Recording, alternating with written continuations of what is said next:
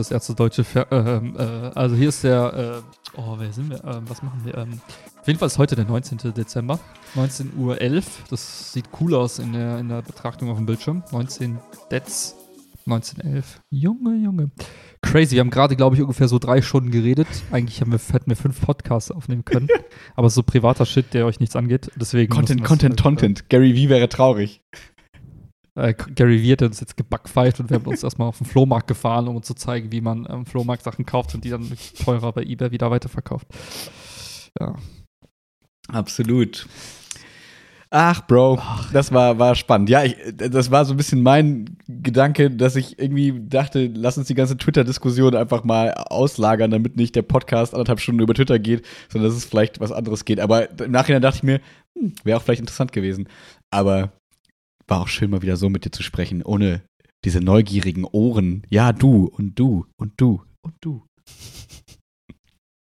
Ja, du meinst, du meinst über den einen Bot, der unseren Podcast. Genau, ich meine eigentlich nur diese eine Person. weißt du, wenn irgendwann mal so AI Gefühle hat und dann so äh, irgendeine AI die Aufgabe hat, unsere, unsere Podcasts zu hören und dann so, zu, so zusammenzufassen, worüber wir gesprochen haben, sagt diese AI irgendwann mal zum AI-Boss so, kann ich da den Job haben? So unerträglich. Kann ich lieber Folterszenen aus Facebook-Kommentaren rausfiltern?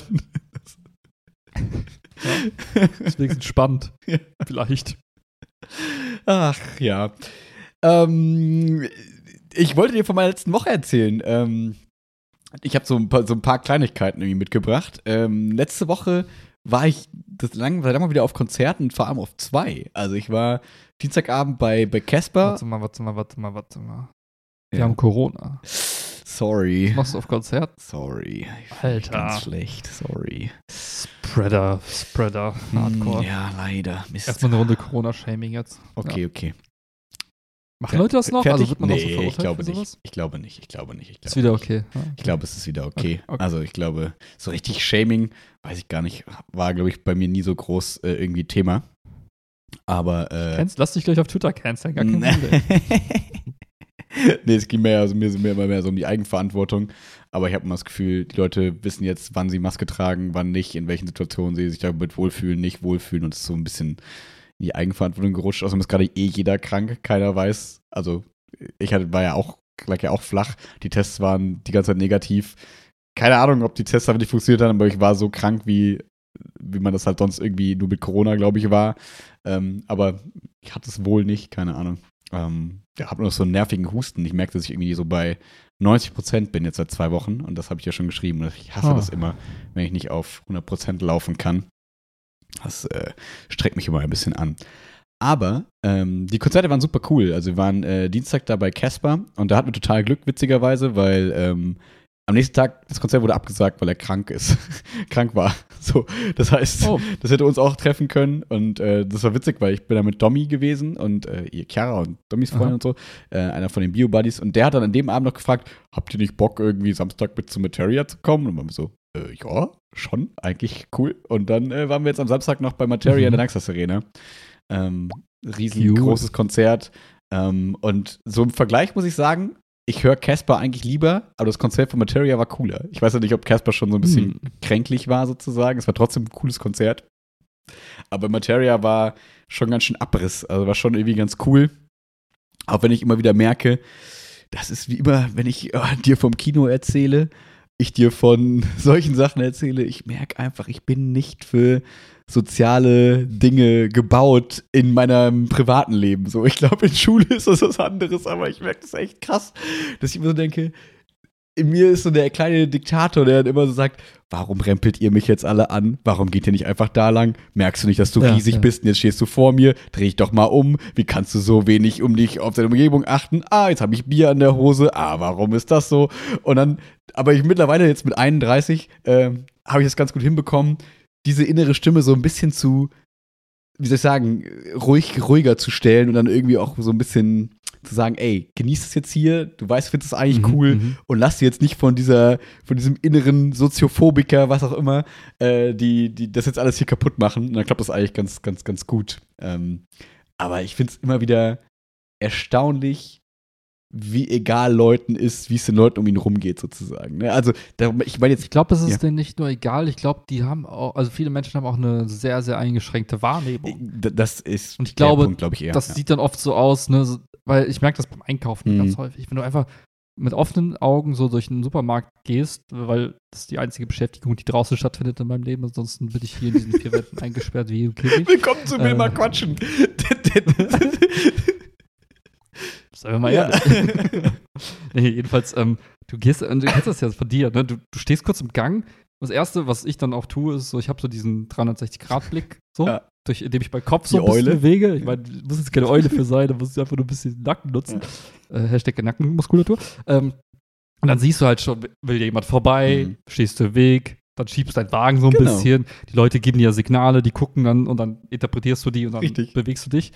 Und ich habe das Gefühl, so 90% der Menschen sind so NPCs, die so einfach wirr der Gegend rumstehen und so darauf warten, dass du sie ansprichst und sagst, Entschuldigung, ich müsste mal davon an die Butter. ja, ich habe eine Quest für dich. Ich habe eine Quest für dich. Willst du laktosefreie Butter? und, so, und deswegen, ich glaube, bei Konzerten ist einfach der Anteil der NPCs noch viel höher. Ich würde dir vollkommen zustimmen, weil wahrscheinlich die Leute auch aktiv ihre Wahrnehmung runterschrauben, glaube ich. Also, weil ich glaube, für die dann, ich weiß gar nicht, ob die im Alltag auch zwingend so wären, aber ich kann mir vorstellen, Ja. dass, ja, wahrscheinlich ist es so, aber jetzt, um was etwas Positives dazu zu sagen, ich Nein. könnte mir vorstellen, dass manche auch so dann in diesen Konzertmodus gehen und sagen, so, ich bin jetzt hier, um Spaß zu haben. Ich, so, ich habe jetzt hier Spaß. Kostet es, was es wolle. Ich will gar nicht auf andere achten. Das mache ich vielleicht in meinem Alltag. Hier Hm. bin ich jetzt ich und hier kann ich das machen, was ich will. Vielleicht sind sie im Alltag auch genauso wie da, aber weil ne, natürlich kann man jetzt auch sagen, Max, gehst du nicht auf ein Konzert, dann musst du eben in die letzte Reihe und Sitzplatzkarten. Es geht nicht darum, dass ich in irgendein Moshpit renne und dann sage, aha, irgendwie fassen die mich alle an, sondern es geht eher so darum, ne, das, so diese Kleinigkeiten, dass man so merkt, die Leute, also wie soll ich sagen, ähm, wir standen dann zum Beispiel einmal äh, relativ weit rechts und dann war die ganze Zeit so ein Stream von Menschen. So, und dann haben wir Mhm, diesen, mhm. das so ein bisschen zugemacht und dann haben wir gemerkt, okay, jetzt kann da rechts können die Leute lang gehen. Und trotzdem kommen die Leute von hinten während des Konzerts und sagen so, Mhm. Entschuldigung, Entschuldigung, ich muss mal hier vorbei. So, wo man so, geh doch da außen rum. Mann, geh doch außen rum. Ja, ja. Oder ja. die Menschen, die, ne, also was ich auch nicht verstehen werde, so diese leeren Bierbecher nach vorne in die Menge werfen, wo man denkt, Alter, wenn das wen trifft, blöd, ist richtig scheiße. So, ne? Aber das ist dann so, ne? Wie gesagt, da werden jetzt genug dazu, die sagen, hey, das gehört beim Konzert doch dazu. Ja, vielleicht, vielleicht gehört bei manchen beim Kinobesuch auch dazu, sich mit seinem Nachbarn zu unterhalten, als wäre man im Wohnzimmer. Aber ich muss sagen, für mich gehört das zum Konzert halt irgendwie nicht dazu. Oder zum Beispiel Menschen, die hinter einem stehen und äh, da waren so zwei, keine Ahnung, 25-jährige Mädels, die dann irgendwie so die ganze Zeit so, ja, ich, oh, so ein bisschen laut, ich gehe morgen noch einkaufen und ähm, ja, und äh, hast du schon von Ingo gehört? Und man ist so, Brudi, ich höre dich gerade lauter als die Musik. Ich bin Ja, hier. ja. Ich höre alles von Ingo und deinem Einkauf. Das kann doch nicht deine Absicht sein. Und das ist dann der Punkt, wie du sagst, ich glaube, das nehmen die einfach nicht wahr. Aber ich bin dann auch wieder zu, was auch immer, wie man es nennen möchte.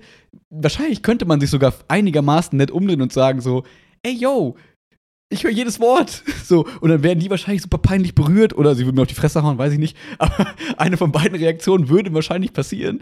Und Mhm, im Zweifel mhm. würde sich das alles irgendwie lösen.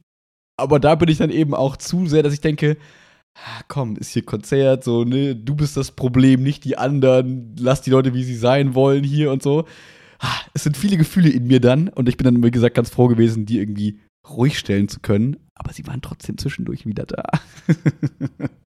Ja, ich, ich habe auch das Gefühl, ähm, viele Menschen auf dem Konzert wollen Teil einer, einer Masse werden. Mhm. Ich finde das geil. Mhm. Ich finde das geil, wenn so, wenn sich so der schweißgetriefte Körper des anderen so an einen reibt und man springt zusammen im Takt und, und haut sich die Becher um die Ohren und alles ist egal. Mhm. Ich bin so, ich will nicht Teil einer Masse sein. So, macht ihr euer Ding. Ich stehe hier oben auf dem Balkon, guckt mir das an, Ja. Ihr Pöbel. Ja, Nein, aber ja, ja, ja. ich, ich kann diese Faszination nicht nachvollziehen. Und was ich am schlimmsten finde, ist, es gibt ja dann Menschen, die, die dann auch das Ganze so eine Art äh, Trance-Meditationsakt irgendwie betrachten und irgendwann mal halt so eins werden mit der Musik und dann komplett alles um sich herum vergessen. Mhm.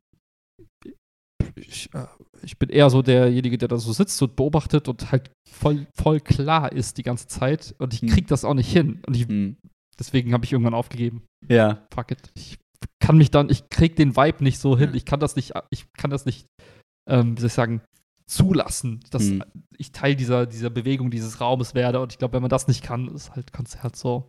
Also Ja. für mich halt nicht so geil. Ja. Ja, das ist spannend, weil ich habe das. Gefühl, so, ne, jetzt wie ich mit 30, 31 den zwischendurch dann auch doch mal den Tänzer in mir entdeckt habe, dass ich dann nicht nur noch rumstehen muss irgendwo, sondern äh, dann, dass ich mir jetzt so dachte, ich finde es viel cooler, bei so einem Konzert dann Zweifel ein bisschen weiter hinten zu stehen. Da kann ich irgendwie vom Ja, Winkel ja, her ja. auch was sehen, weil wenn ich mitten in der Menge bin, ich bin winzig. Das stelle ich immer wieder fest auf diesen Konzerten.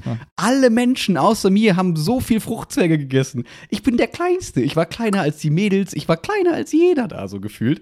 Ähm, und das heißt, und das nimmt auch keine Rücksicht auf mich. Auf Chiara, da sind immer so diese großen, coolen Typen, die gucken manchmal so mitleidig auf Chiara und sagen so, ich gehe mal ein bisschen zur Seite. Bei mir interessiert es keine Sau. Ja, so. ja. Und deswegen muss ich mich halt dann irgendwie immer so einigermaßen hinten hinstellen. Dann das Geile ist dann aber, dann habe ich Platz, so kann was sehen und höre die Musik und höre halt nicht nervige Leute. Das ist so mein Spot, so, weil dann, dann muss ich sagen, dann kann ich auch einigermaßen, wie du sagst, eins mit der Musik werden und das Konzert halt voll genießen. Aber ich merke so Mhm. in der Menge, kann ich nicht. Also, da, wie du sagst, da sind zu viel. Warum merkst du nicht, dass du mir die ganze Zeit auf die Füße trittst? Merkst du das und das nicht? Warum? Ah, dein Ellenbogen war gerade in meinem Auge.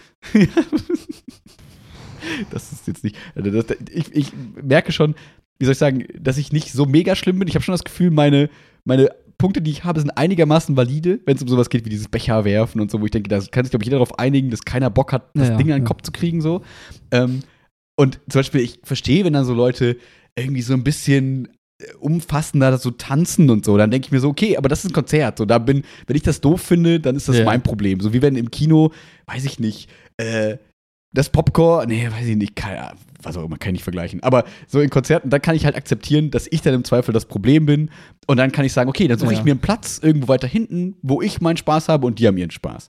Aber so manche Aspekte, da denke ich mir so, da seid ihr wie halt, wie diese Kino-Asis, die dann immer labern, dass man dann denkt, Bruder, du bist hier auf dem Konzert. Wenn du doch die ganze Zeit über Ingo und deinen Einkauf reden willst, dann mach das doch nachher oder morgen oder in der einstündigen Ja, ja. Warteschlange vorm fucking, äh, wie heißt es, Garderobending. Ja, und das, Hm. da, da würde ich wieder appellieren für ein bisschen mehr Wahrnehmung. Ich glaube, ich bin da vielleicht auch ein bisschen extrem, ich kann das auch verstehen. Gehe ich Chiara manchmal auch mit auf den Sack, dass ich dann manchmal schon so zu früh vielleicht auch so ein bisschen unangenehm sage, so, hey, übrigens, da will jemand durch und die Person ist gefühlt noch 20 Meter weg und Chiara sagt so, ja, ich weiß, aber ich gehe gleich auch weg und so. Und ich immer so, ja, aber du musst hier trotzdem bremsen und dann, ah, weiß ich nicht. Und dann merke ich schon, dass ich auch ein bisschen das Problem bin an der ganzen Nummer. Aber ich finde grundsätzlich eigentlich Aufmerksamkeit eigentlich eine ganz gute Eigenschaft. ja. Ich wüsste nicht, wann es eine schlechte sein sollte. Hm. Und ne, wenn man, wie ich jetzt gemerkt hat, okay, Konzerte sind halt einfach nicht geil für einen, Ja. weil man einfach zu sensibel ist bei manchen Themen, dann meidet man eben Konzerte und geht zu anderen Veranstaltungen, Ja. wie zum Beispiel zur Arbeit. Willkommen zu Will mal quatschen, da sind wir wieder. Nee, lass uns über äh, Lehrergehälter reden. Oh, willst du, willst du das? Oder warte, noch was ich anderes? will dir kurz eine, ein kleines Mini-Thema noch. Ich zeige dir mal kurz mein iPad, weil das die ganze Zeit schon nebenbei läuft, während wir hier auch Vorbesprechungen gemacht haben. Hier läuft gerade das Race to World? First. Ähm, das ist der World of Warcraft Endboss, den es gerade aktuell gibt, sozusagen vom größten Raid, Razageth, der äh, fiese böse Drache, ähm, der alle anderen Drachen versklaven will und so weiter. Ähm, Okay. Und das habe ich die letzten Tage ein bisschen für mich entdeckt, weil ich habe mich vorher noch nie geguckt. Aber das Spannende ist, pass auf, es kam ein neues World of Warcraft Addon raus, davon habe ich schon erzählt. Chiara hat am Mhm. Wochenende mich dazu angestiftet, da doch mal reinzugucken. Ich weiß nicht, was mit Chiara los war. Seitdem habe ich sehr viel Zeit in einer schönen Welt verbracht. Ähm, Sie wollte einfach ein bisschen Me-Time. So. ja, Ich wahrscheinlich. so ein Add-on mit 30 Stunden Ruhe. Wahrscheinlich. Und ähm, da ist es so, die veröffentlicht dann quasi den großen Raid. Also, das ist das, wo man mit 25 Leuten dann reingeht und so dann Mhm, irgendwie im mhm. Zweifel vier Stunden da drin verbringt und so weiter. Und diese großen Gilden, also Menschen, die sich zusammenschließen und sagen, wir wollen gemeinsam spielen, die trainieren sozusagen da drauf und sagen, okay, wir brauchen das beste, die beste Ausrüstung, damit wir da das gut hinkriegen und so weiter. So, Mhm. so weit, so gut. Aber da ist es auch immer so, dass nach dem Add-on, dann wenn dieser ähm, Dungeon sozusagen veröffentlicht wird, dann gibt es ein sogenanntes Race to World First. Also die Riesen, die größten Gilden der Welt sozusagen messen sich da drin. Wer schafft es als erstes auf höchster Schwierigkeit alle Bosse in dieser Instanz sozusagen zu legen. Und das Spannende ist, das geht jetzt mittlerweile, warte, steht es im Tag, ist der siebte Tag und die sind gerade jetzt gerade beim Endboss sozusagen und die machen Night and Day Shift, also die machen quasi rund um die Uhr. So, und dann ne, haben die wie beim Fußballverein sozusagen Leute auf der Bank, wenn die einen pennen, nicht mehr können, Aha, farmen die quasi die ganze Zeit gutes Equipment. Dann kommen die in den Raid, wenn jemand nicht mehr kann und so, dann wird er quasi durchgeswitcht und so. Und das ist ähm, super crazy, weil es wirklich, ich finde, es hat wirklich ein An, ähm, das wirkt ein bisschen wie wirklich so Fußball, also wie so Sport, so. Also so nach dem Motto, okay, wir müssen das schaffen, wir haben mhm. ein Ziel, wir gemeinsam kommunizieren, wenn du nicht mehr kannst, dann geh raus, mach Platz für wen anders, trainier und werd besser und dann so, keine Ahnung was. Klingt wie Arbeit. ja. Klingt auch ein bisschen wie Arbeit tatsächlich.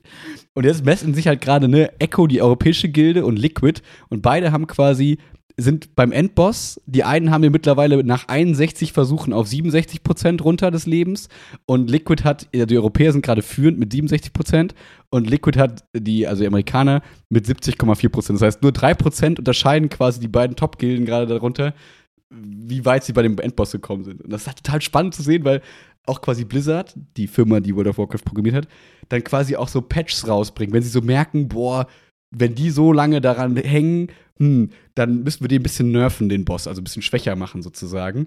Und der kommt aber dann ja, quasi dieser Patch kommt dann irgendwie zeitversetzt oder genau richtig sozusagen, dass es nicht unfair wäre bei den anderen raus. Das heißt, sie wissen dann schon, Mhm. ah, dieser Patch kommt dann und dann, weil der hat den Amerikanern den Vorteil gebracht, der kommt bei uns aber dann irgendwie in zwei Stunden. Dann werden wir es auch schaffen und die gucken sich Strategien voneinander ab und so. Ja, und das hat mich ein bisschen äh, begeistert, was ich mir vorher noch nie angeguckt habe, weil ich mir dachte, warum sollte man sich das angucken? Manchmal erwischt es einen einfach. Man denkt sich so, ja, das kann einfach von morgens bis abends laufen, weil es spannend ist.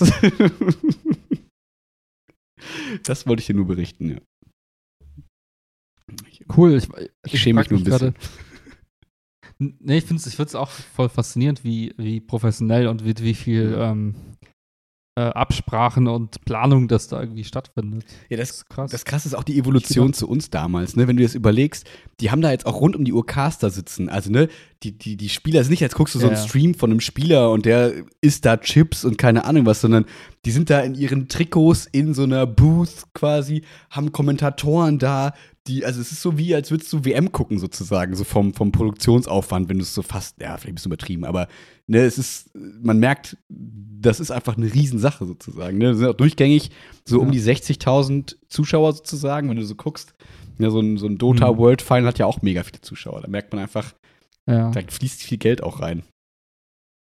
Das ist halt dieser, dieser spannende Übergang äh, unserer Gesellschaft von immer mehr Menschen können halt durch Unterhaltung und Spiele quasi leben, weil wir kollektiv so viel Reichtum und Wohlstand haben, dass wir quasi die mitfinanzieren sagen, können ja. durch unsere Gelder.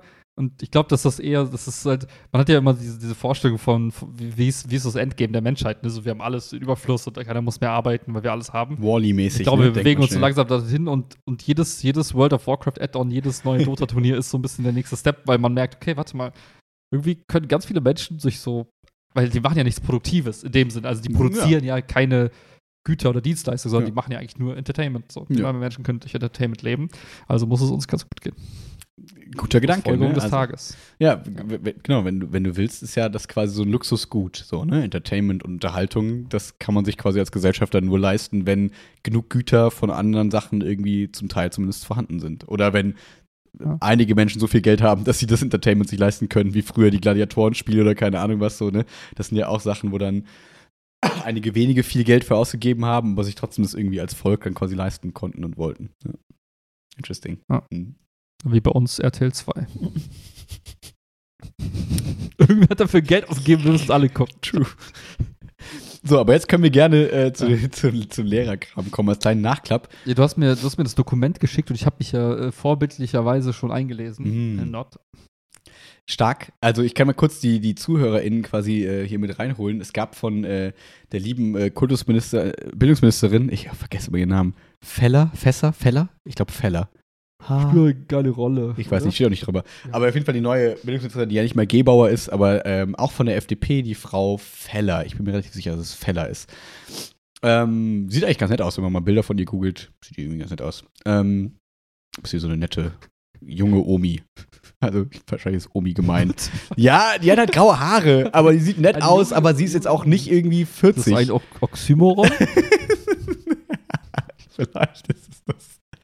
So, und die haben. okay, ja, egal, die hat durchgeschrieben. Genau, und die haben in den Wahlen sozusagen versprochen, so die, die Koalition und so weiter, haben jetzt gesagt, okay, wir wollen Lehrer entlasten, LehrerInnen entlasten, wir wollen mehr LehrerInnen in Schulen bringen, vor allem in den Fäch in den Schulen, wo Mangel besteht, sozusagen.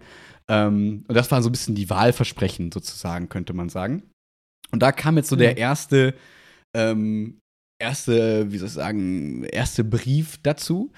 Mm, Und wir haben ja schon Ja. letzte Woche und ich glaube auch schon zwei, dreimal davor schon darüber gesprochen, dass zum Beispiel eine dieser Sachen sein könnte, ähm, die auch diskutiert wurden, dass man GrundschullehrerInnen und auch äh, Sekundarstufe 1 LehrerInnen quasi besser bezahlt. So. Und das ist jetzt das, was die hier sagen in dem Faktenblatt zum Beispiel. Die Besoldung der verbeamteten Lehrkräfte der Primarstufe und Sekundarstufe 1 wird in fünf Schritten in die Besoldungsgruppe A13 angehoben. Jetzt kann man zum Beispiel Ja. fragen, was ist mit den ganzen angestellten LehrerInnen? Ich habe keine Ahnung. Also das ist jetzt, ich bin jetzt auch nicht Experte da drin, aber es kann zum Beispiel sein, dass die da nicht berücksichtigt sind, aber ich hoffe mal, dass das Mhm. irgendwie dann anders tarifmäßig, whatever, auch für die Nicht-Verbeamteten quasi eingeführt wird. Ähm, es würde mich stark Mhm. wundern, wenn die die Kluft so groß machen würden. Das kann ich mir fast nicht vorstellen. Aber man weiß es nicht. Aber grundsätzlich nur ganz kurz zum Aufbau des Blattes. Es gibt quasi drei Überpunkte. Einmal Maßnahmen aus den Bereichen Lehrerausbildung und Lehrereinstellung. Ähm. Wertschätzung der Beschäftigten an Schulen und Entlastung der Lehrkräfte und Schulleitungen. Und Schritt drei, dienstrechtliche Maßnahmen. Und ich persönlich, um das direkt ganz, ganz, ganz äh, persönlich auch zu branden, denke mir erstmal so, das klingt ja eigentlich ganz gut. So, Maßnahmen aus den Bereichen der Lehrerausbildung, Lehrereinstellung, so, nach dem wir brauchen mehr Lehrer, also sollten wir irgendwas dafür tun. Schritt zwei, wir sollten die, die da drin sind, auch halten und sagen und dafür sorgen, dass die ein bisschen nach außen repräsentieren, hey, wer Lehrer ist geil. So, deswegen Wertschätzung und der Beschäftigten und Entlastung macht irgendwie Sinn. Und dann Schritt drei, dienstrechtliche Maßnahmen, ja, was soll das schon bedeuten? Kann man mal reingucken gleich. Und das ist halt ganz interessant, finde ich, zu beobachten. Ähm, willst du erstmal was dazu sagen, oder? Äh, nee, noch nicht. Mach du erstmal deinen dein Take und dann gucke ich mal, ob ich irgendwas Qualifiziertes dazu beitrage. Genau, also ich will das jetzt nicht Weil so. im Grunde genommen, ja, ich, ich kenne den Status quo vorher nicht. Das, ich weiß jetzt nicht, inwiefern, also sich Ja. das. Äh, klar, also wenn jemand mehr Geld bekommt, das versteht, das verstehe ich. Genau. Aber den Rest habe ich, ich habe keine Vergleichswerte, so nach dem Motto, Okay. ist jetzt die Einsatzmöglichkeit jetzt ab 50 Kilometern zum Wohnort jetzt Ja. besser, schlechter als vorher? I don't know. Dann kann ich dir mal so ein paar Takes reinwerfen. Wir können über so einzelne Punkte sprechen, weil sonst erzähle ich jetzt hier eine Viertelstunde nur darüber. Das ist, glaube ich, ein bisschen lame. Aber Ja, ja, Zum Beispiel ja, der erste Punkt, ne, Maßnahmen aus den Bereichen Lehrerausbildung, Lehrereinstellung. Da ist der erste Punkt, der Seiteneinstieg mit einem berufsbegleitenden zweijährigen Vorbereitungsdienst wird für das Lehramt an Grundschulen geöffnet. So, Soweit, Mhm. so gut. Ähm, und ich würde den Punkt auch dazu packen, hier mit Lehrkräfte mit der Befähigung zum Lehramt an Gymnasien und Gesamtschulen erhalten zukünftig die Möglichkeit, dauerhaft an einer Grundschule eingestellt zu werden, auch wenn ihre Lehrbefähigung kein Fach der Grundschule abbilden. Ähm, da aus diesen beiden ersten Punkten wird für mich, ähm, also mein Problem ist da so ein bisschen, dass sich auch durchziehen wird, ähm, dass ich das Gefühl habe, da wird nie von Unterrichtsqualität gesprochen, so nach dem Motto, wir versuchen irgendwie eine Qualität zu erhöhen und wir versuchen irgendwie da was besser zu machen, sondern man sieht sehr klar, das ist gerade nicht der Fokus, sondern der Fokus ist, wir wollen Leute in Schulen bringen. Wir wollen einfach gucken, dass mehr Lehrer, also Quantität, Quantität quasi an Lehrkräften sozusagen erhöht wird. Ich möchte jetzt nicht jedem Seiteneinsteiger absprechen, dass er kein guter Lehrer sein kann und auch nicht jedem äh, Gymnasiallehrer sagen, dass er nicht ein guter Grundschullehrer sein kann. Aber aus meiner Perspektive ist es total logisch zu sagen, naja, jemand, der Grundschullehramt studiert hat und auch Fächer für die Grundschule hat, der ist im Zweifel ein qualitativ besserer Grundschullehrer im Schnitt als jemand, der nicht für die Grundschule studiert hat und nicht Fächer für die Grundschule hat. Wie gesagt, es mag Einzelfälle geben, wo man sagt, ey, der macht das bestimmt noch viel besser und super gut. Aber Ja, aber was ist dann der Punkt? Also klar, aber die gibt es ja weiterhin noch. Du musst ja, also das ist ja nur ein Zusatz, dass Quereinsteiger jetzt auch können. Genau, genau, genau. Das mein Punkt wäre quasi nur, dass es jetzt ja schon nicht genug gibt. Jetzt kommen wir quasi, jetzt sagen wir, okay, wir lassen quasi Leute von außen noch mehr rein oder einfacher rein sozusagen. Ja, Ähm, ja. Und dadurch erhöhen wir im Zweifel die Quantität, aber nicht zwingend die Qualität. Im Worst Case verwässern wir sogar die Qualität und sagen, naja, wir kriegen jetzt ja genug andere Ähm, also brauchen wir, versuchen wir gar nicht mehr so einen Schlüssel zu erreichen, dass wir auch versuchen, möglichst viele ausgebildete Leute für die Schulform sozusagen bekommen. Das ist, ähm, wie gesagt, das, das ist, finde ich, gerade erstmal super katastrophal. Ähm, es ist einfach nur, jetzt finde ich nicht, ähm, wie, soll, wie soll ich sagen, ich glaube halt, es gibt gerade nicht so mega viele Seiteneinsteiger, die nur darauf warten, in die Grundschulen zu gehen, weil die hätten jetzt, glaube ich, schon reingekonnt. Und ich glaube, es gibt nicht so viele Gymnasiallehrer, die darauf brennen, jetzt in die Grundschulen zu gehen, auch ohne Fächer. Weil ich irgendwie kann ich mir das schwer vorstellen, dass jemand keine Fächer für die Grundschule studiert, Gymnasial, Gesamtschule und dann sagt, ich möchte aber in die Grundschule, ohne Fächer für die Grundschule zu haben. Wie gesagt, das ist so die, das, wo ich denke, welch, wie groß ist die Zielgruppe, die wir damit abholen? Kann ich nicht einschätzen. Mein Gefühl sagt nicht so viele, aber. Aber und äh, du, du glaubst jetzt, dass dadurch quasi auch weniger Menschen originär ins Grundschullehramt gehen und den Weg gehen? Nein, nein, nicht weniger. Nein, nein, nein. Das glaube ich nicht. Ich glaube, okay, es werden ein paar mehr, aber ich glaube nicht viel mehr. Und die, die da, dazukommen, die garantieren nicht zwingend, dass da eine tolle, dass da die Qualität erhöht wird, sondern dass einfach mehr Menschen da sind. So wie ich an der Förderschule. So, ich war da, ich konnte denen auch ein bisschen helfen vielleicht, ja. aber ich habe nicht dafür gesorgt, dass das jetzt eine bessere Förderschule wird. Würde ich jetzt über mich sagen, sozusagen. Das ist okay, aber das rettet jetzt die Grundschulen nicht, weil das sind dann im Zweifel Leute, die gar nicht unbedingt dahin wollten oder wie auch immer, so vielleicht.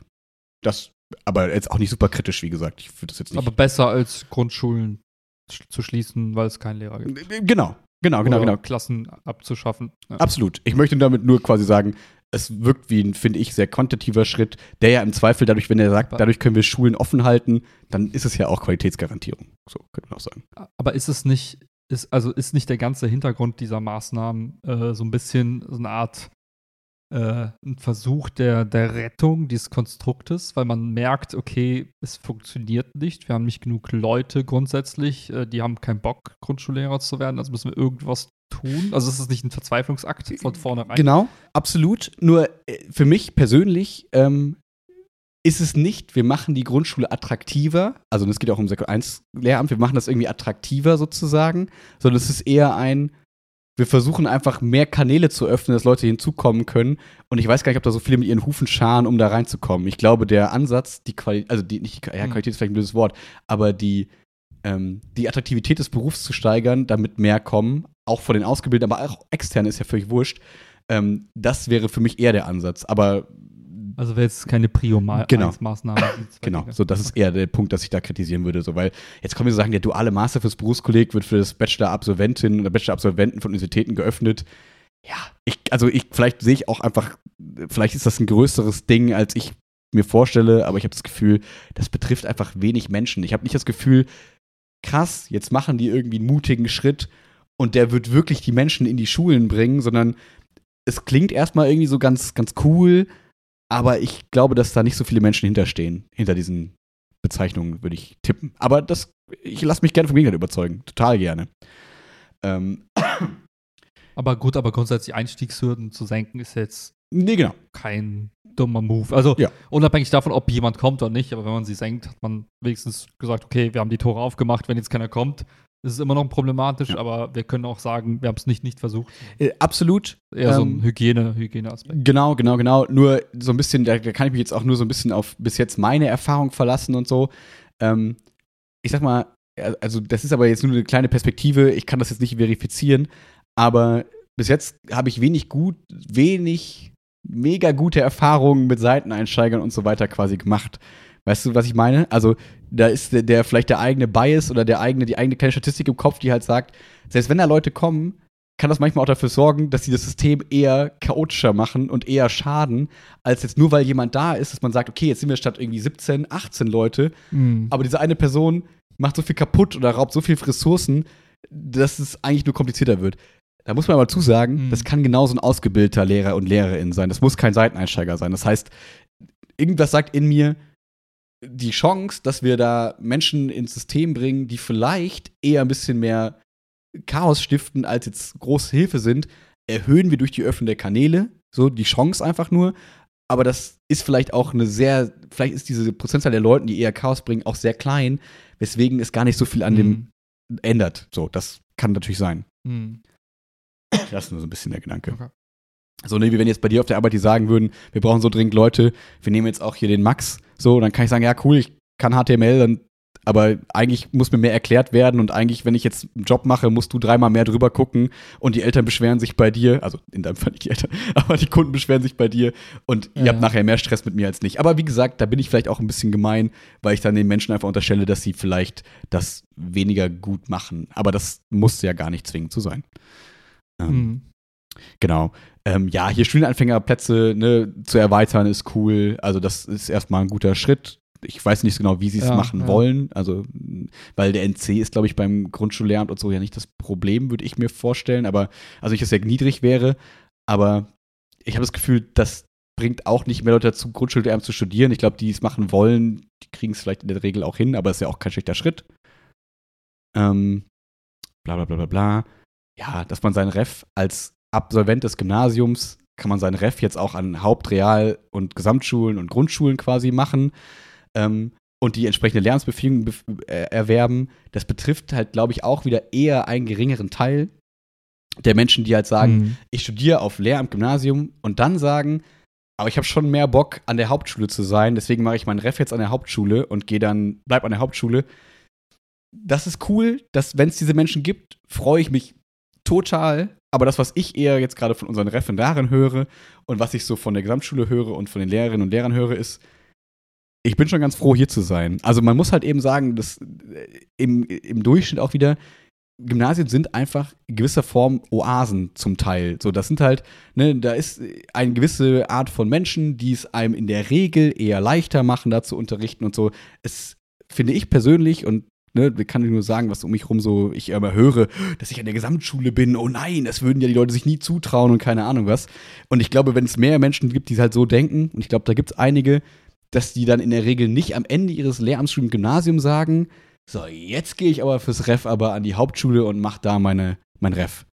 Ja. Ist, glaube ich, auch einfach wieder eine kleine Zahl. Aber grundsätzlich nicht verkehrt, das natürlich zu öffnen, sollen sie machen.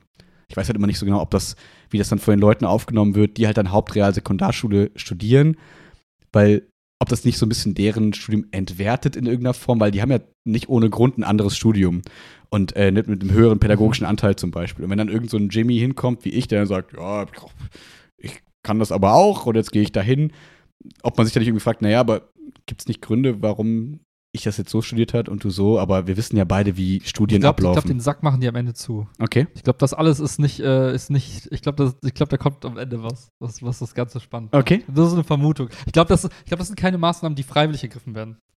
Das ist mein Bauchgefühl. Ja, All, all das sind Vorbereitungen, damit du später was machen kannst. Glaube ich. Spekulation. ich, Sag bis zum Ende dran, das wird spannend. ich verstehe so ein bisschen, was du meinst. Ne? Es geht ja wieder in die Richtung diesen Grundschuldeal und so Vorbereitungsdienst, dass man so sagen kann, Ja. so, ne? Hey, Abordnung. genau, Abordnung, exakt das ist es nämlich. Und damit schaffst du eigentlich die Legitimation für all die Dinge, Ja. weil jeder kann ja alles machen. Der Einstieg ist ja auch möglich. Also warum geht nicht der Umstieg? Mhm. Sehr gut auf den Punkt gebracht.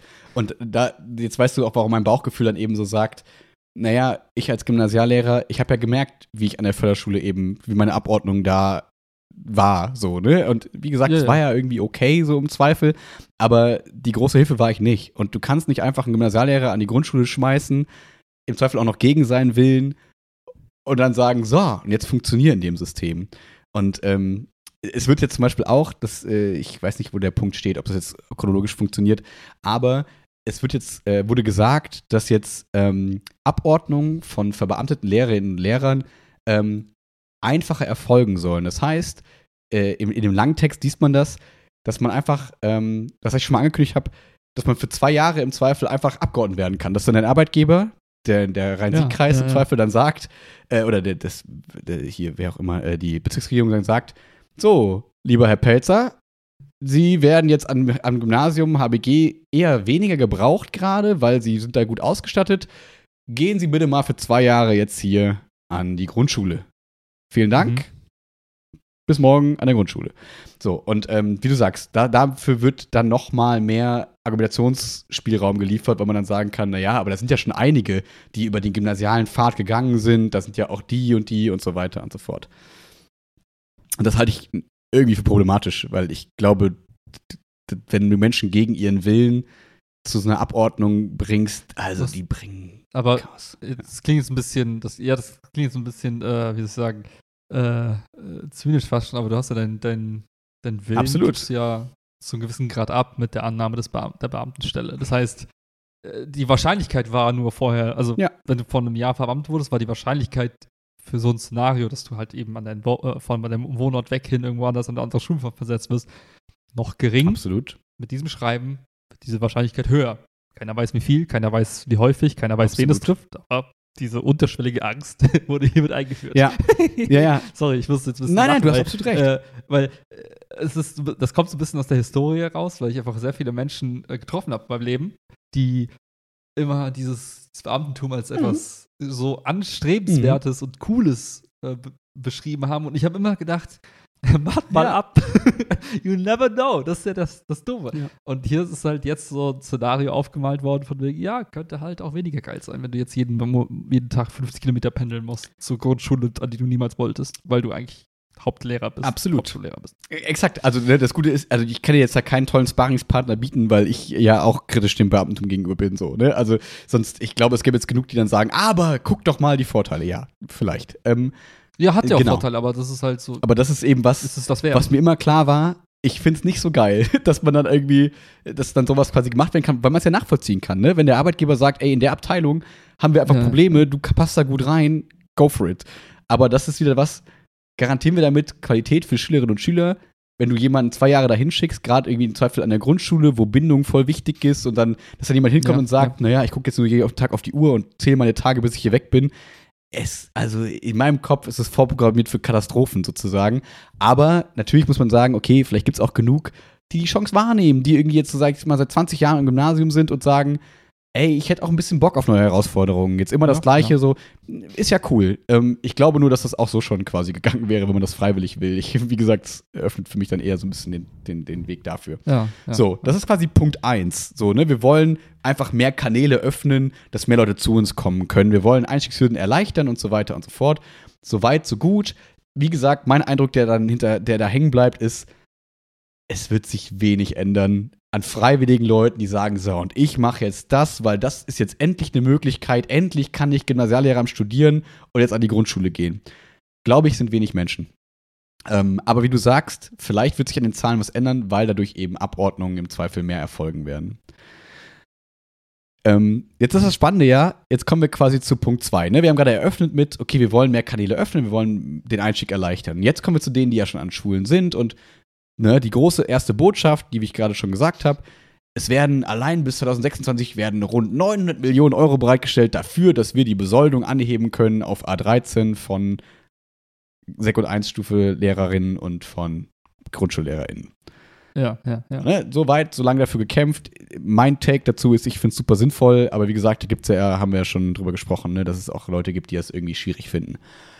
Ja, das sind Leute, die ihr ganzes Ego darauf aufgebaut haben, dass sie Sekundär Stufe 2 Lehrerinnen Wörter sind und jetzt fühlen sie sich in ihrer ah, in ihrem Status quasi in wie sagt man das, ohne dass es jetzt doof klingt, aber attackiert. Vielleicht. Vielleicht. Vielleicht. Pech, heul leise. Ich, ich- ich kann das nur noch jetzt mal auch spiegeln, weil das Spannende ist ja, an der Gesamtschule haben wir ja ganz viele Sekundarstufe 1 LehrerInnen und ganz viele GymnasiallehrerInnen sozusagen. Und das Spannende ist, das ist ja total crazy, wenn du mit denen quasi im gleichen Gebäude sozusagen arbeitest und weißt, ah, guck mal, da verdient jemand deutlich weniger als ich. Ah, guck mal, der verdient mehr. Und beide kommen aus ihren Klassen und sind im Zweifel gleich gestresst und sitzen am Wochenende gleich viel da. Dann sagen natürlich die Ja. Sekt 2 LehrerInnen so, ja, aber Abitur und, ne, haben wir schon mal gesagt. Aber trotzdem will keiner von denen unbedingt jetzt alle Stunden in der Mittelstufe und Unterstufe unterrichten, so, ne? Das heißt, irgendwie ist das, glaube ich, der richtige Schritt und sorgt für. Fairness und sorgt für ein, eine gute Anpassung und weniger Neid irgendwie innerhalb von Schulen. So ist mein, mein Take. So. Ich, ich würde immer noch sagen, es ist egal, äh, was du vorher studiert hast, egal wie sehr du dich bemüht Mhm. hast und die andere Person vielleicht weniger sich bemüht hat, Mhm. für die anderen Leute, da gibt es jetzt einfach offene Stellen Mhm. und die Leute werden gebraucht. Also das ist die logische, Na äh, logische Schlussfolgerung. Wir machen es attraktiver über Geld. Und wenn du, es neben dir zwei Quadrilliarden andere Menschen sind, die den gleichen Job können wie du, dann hast du halt einfach den falschen Job gewählt für den Moment. Ja. Das kann sich in ein paar Jahren wieder Wenn das ändern. dir ein Problem Und das macht. ist halt, ja, aber genau das ist so der, der Kreislauf des Lebens. Und ähm, in der Stelle, ja, haben die Leute halt Glück in dem Sinne, dass es nicht mehr von denen, denen gibt, Ja. die um diesen gleichen Job konkurrieren. Ja.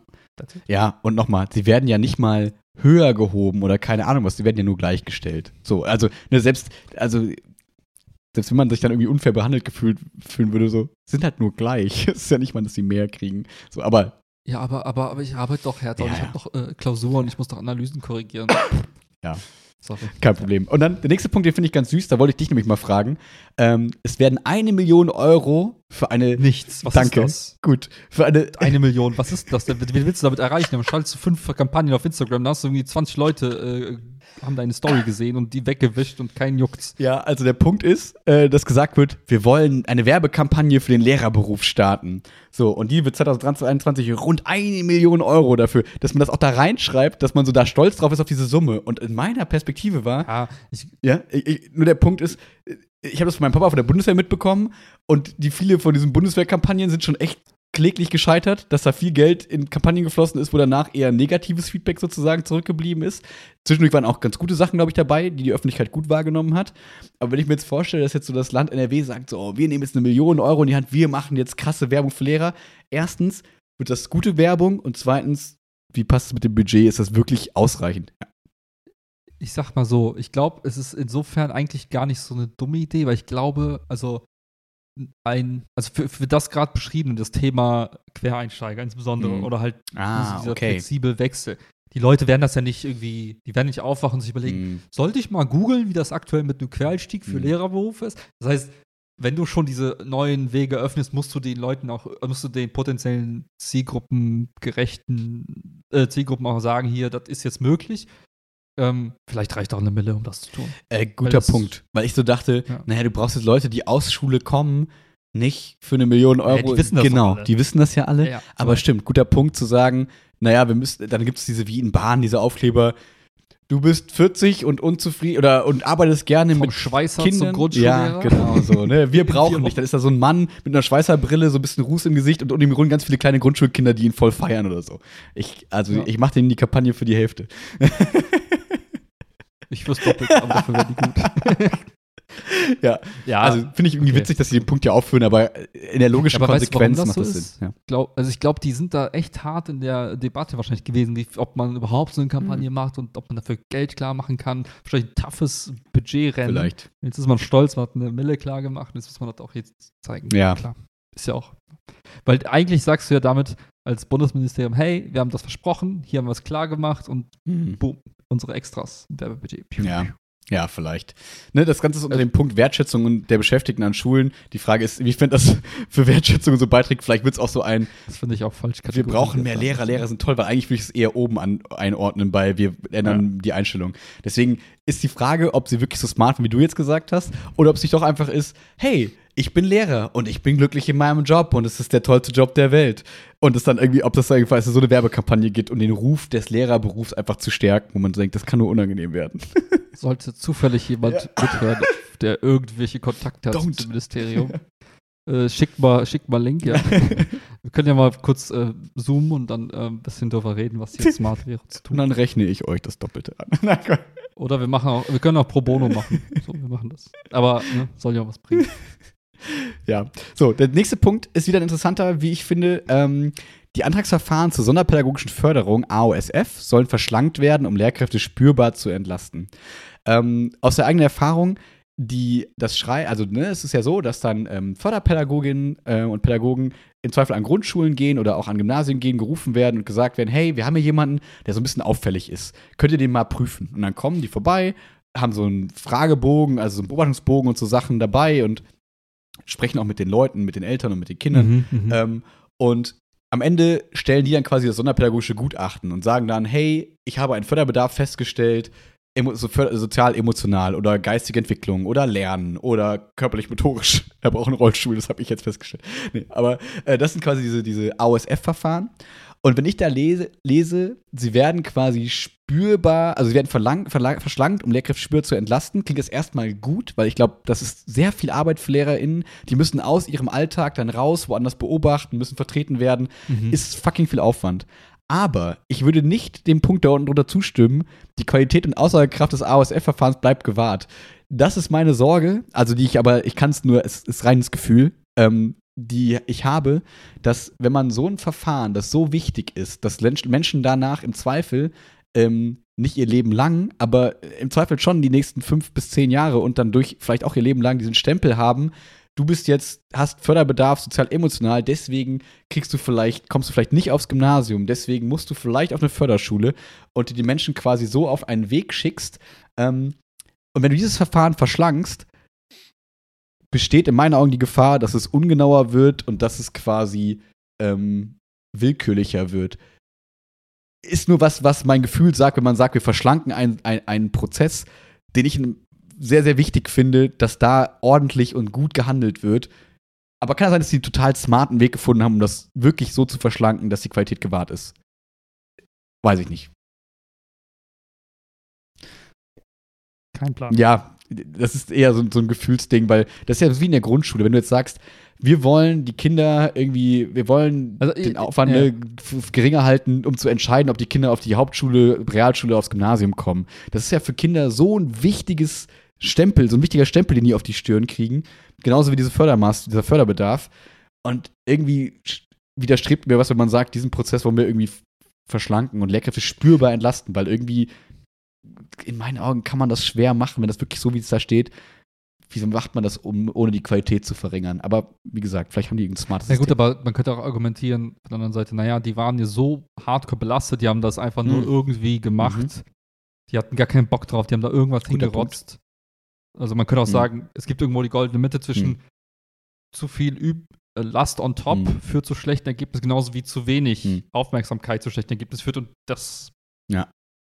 Die Mitte liegt irgendwo bei dem neuen Verfahren. Ja, oder ich habe schon mir gedacht, vielleicht gibt es irgendwie eine coole App, dass du halt nicht mehr so selber so viel handschriftlich machen musst und so, sondern dass du halt viel irgendwie dann vielleicht so ankreuzen kannst, dann ist der Fragebogen vielleicht länger. Also sag ich mal, anstatt irgendwie 30 Items sind 60, aber weil du die nicht mehr quasi in so einem Bogen hast und irgendwie blättern musst und irgendwie kompliziert formuliert hast, ist es irgendwie verschlankt und dadurch geht es schneller und besser oder so. Warte, mal ganz kurz, warum macht man das überhaupt? Also warum gibt es das überhaupt, dass man halt ein Kind nimmt und sagt, okay, wir müssen dich jetzt, also mir ist schon klar, warum man das macht, aber was ist, das, also warum genau macht, also was ist die Konsequenz dessen? Genau. In der Regel. Also, die, also wa, wa, was hat man davon? Genau, also es kommt daher, diese Fragebogen dass du zum Beispiel sagst, ne, Jens schlägt seinen, in der zweiten Klasse schlägt der den anderen Jungen so häufig und sieht irgendwie sein Verhalten ja. nicht ein. So, dann kannst du, musst du als Lehrer in, die dann der Unterricht erstmal unterscheiden zwischen, naja, ist es einfach nur ein, ein Agro-Boy oder ist es vielleicht so krass, dass er gar nicht spürt, wie Emotionen von anderen sind und tickt irgendwie aus und Impulskontrolle fehlt, dann sagst du irgendwann so, hm, okay, ich äh, hole mir mal jemanden, der so ein ASF-Verfahren durchführen kann. Dann fragt man an bei der Förderschule sozusagen und dann kommen die mal vorbei und so. Soweit, ne, woher das kommt. Und ja, jetzt ja, ist ja. die Frage, ne, warum machen wir das überhaupt? Naja, weil wir uns irgendwie darauf, äh, äh, wir, wir, haben uns dazu entschlossen, als Deutschland irgendwie so ein dreigliedriges Schulsystem zu fahren in irgendeiner Form. Wir wollen irgendwie die Schülerinnen okay, also Sonderschule quasi. Ja, und sogar noch mal eine mehr, genau, in der Form, ähm, dass du einmal sagst, okay, hat er so einen großen Förderbedarf, dass er auf eine Förderschule muss? um entweder die anderen Kinder zu schützen, weil der so austickt, dass da kein Kind mehr gesund ist nachher, nach mhm. dem Schultag. Ähm, oder positiv formuliert, weil er da die Förderung bekommt, die er braucht. So, ne, nehmen wir jetzt körperlich motorisch, wenn du nicht die Ausstattung ja, ja. an der Grundschule hast und der kann nicht gucken und alle Räume sind groß, dann und keiner kopiert groß, dann klappt das einfach nicht. Ja, so, und jetzt könnte man aber sagen, na okay, wir, wir wollen noch irgendwie Inklusion fahren und wir wollen noch irgendwie mehr Inklusion haben, aber faktisch existiert die noch nicht so sehr, äh, zum Beispiel am Gymnasium vor allem, ähm, dass man sagen könnte, wir brauchen noch gar nicht mehr diese Label sozusagen, ähm, weil alle werden eh zusammen unterrichtet. dann ist der eine halt ein bisschen dahin auffälliger, der andere ein bisschen dahin auffälliger, aber das muss ja die Lehrer selber hinkriegen. Es gibt halt so starke Ausprägungen von Förderbedarfen, dass das wirklich, wie soll ich sagen, dass ähm, der einfach kleinere Lerngruppen sozusagen braucht. Also wenn ich jetzt mal vorstelle von meinen Förderschulkids, die ich da unterrichtet, wo ich dabei war, wenn du mhm. den jetzt einfach so nimmst und in eine, jetzt in meine Gymnasialklasse steckst, der ist vollkommen überfordert. Also auch im Sinne der Kinder kann man da auch positiv argumentieren. Manche brauchen ausgebildete Förderschullehrkräfte und Räume für sich sozusagen. Ähm, also wie du sagst, Förderschule zum einen, aber gleichzeitig auch vielleicht das Label, damit ich als Gymnasiallehrer der Inklusion betreiben will oder kann oder muss, ähm, auch weiß, warum ist der so? Warum äh, kann er keinen Augenkontakt halten? Ist es einfach ein unfreundlicher Asi oder hat er vielleicht Autismus? So, ne? Das ist ja schon wichtig für mich zu wissen, um mit den Kindern umzugehen in irgendeiner Form ähm, und dann eben nicht äh, ja, mich falsch zu verhalten oder zu wissen, ne, kriegt er epileptische Anfälle oder also, ne, das ist jetzt kein Förderbedarf, aber ne, ich will ja schon möglichst viele Informationen über meine Kids haben, damit ich weiß, wie ich mit denen richtig umgehen kann, sozusagen. Ja.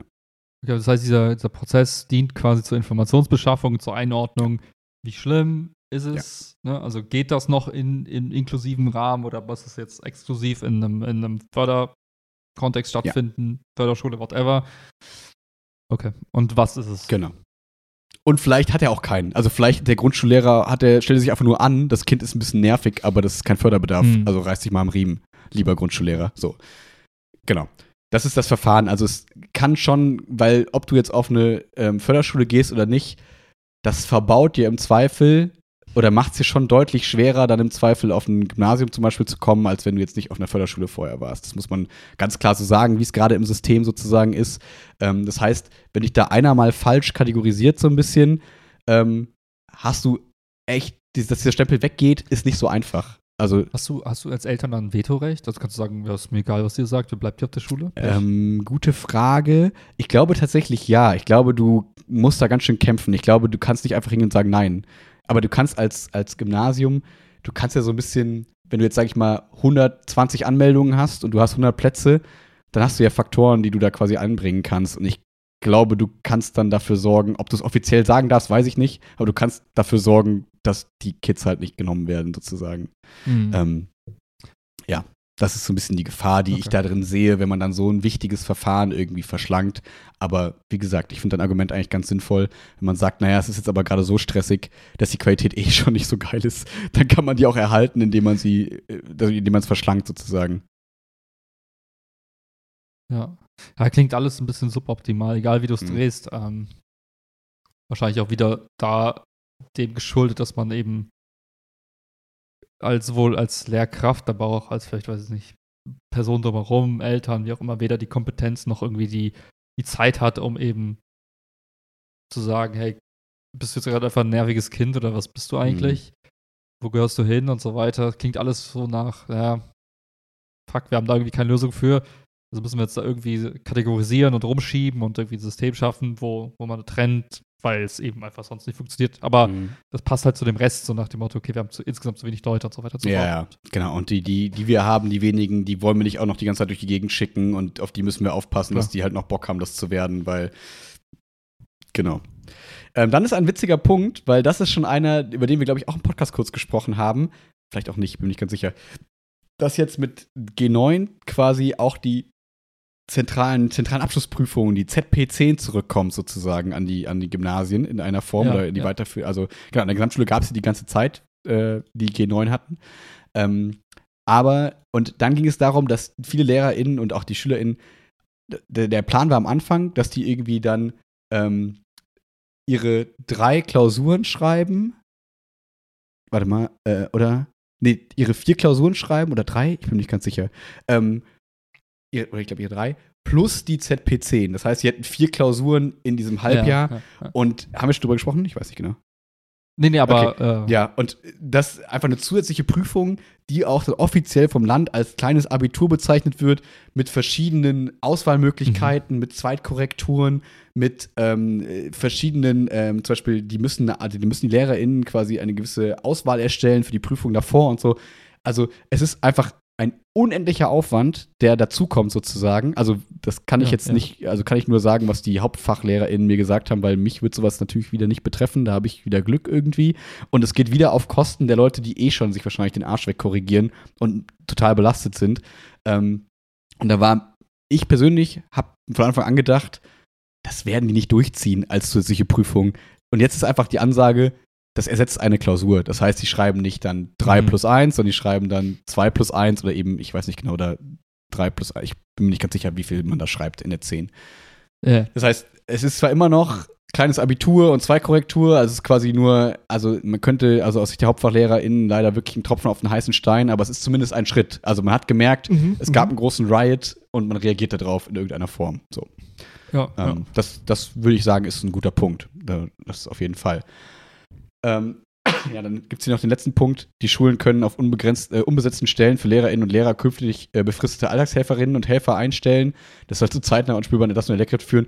Grundsätzlich fein. Ich würde gerne eine Definition mal wissen, was AlltagshelferInnen und Alltagshelfer sind. Also fahren die mich zur Schule oder korrigieren die für mich? Ich weiß es nicht so richtig, was die, das können die ja eigentlich nicht. Also ich frage mich so richtig, was die machen wollen. Und in der Regel als Schule willst du eigentlich die umbesetzten Stellen ja im Zweifel nicht mit einem Alltagshelfer besetzen, sondern du hoffst ja in der Regel, dass dann irgendwie im nächsten halben Jahr irgendwer kommt, der diese Stelle als wirklicher Lehrer sozusagen antreten kann. Das heißt, ich könnte mir jetzt vorstellen, im Zweifel holst du ja wen rein, besetzt die Stelle, dann kommt jemand mhm. auf den Markt, dann sagt die andere Grundschule, wir haben eine freie Stelle, weil wir haben keinen Alltagshelfer eingestellt und dann geht er natürlich dahin und so.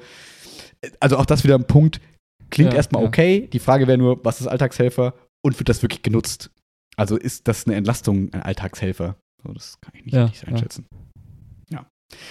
Ähm, jetzt kommt, finde ich, das Spannende, also der, der, der letzte spannende Block sozusagen, weil jetzt kommen wir zu dienstrechtlichen Maßnahmen, weil jetzt bis jetzt gerade sollen sich wahrscheinlich die LehrerInnen so, so gebauchpinselt fühlen und das Gefühl bekommen, hey, das wird alles richtig gut und wir werden wertgeschätzt und so, was ja in den Überschriften so ein bisschen ja, steht. Ja.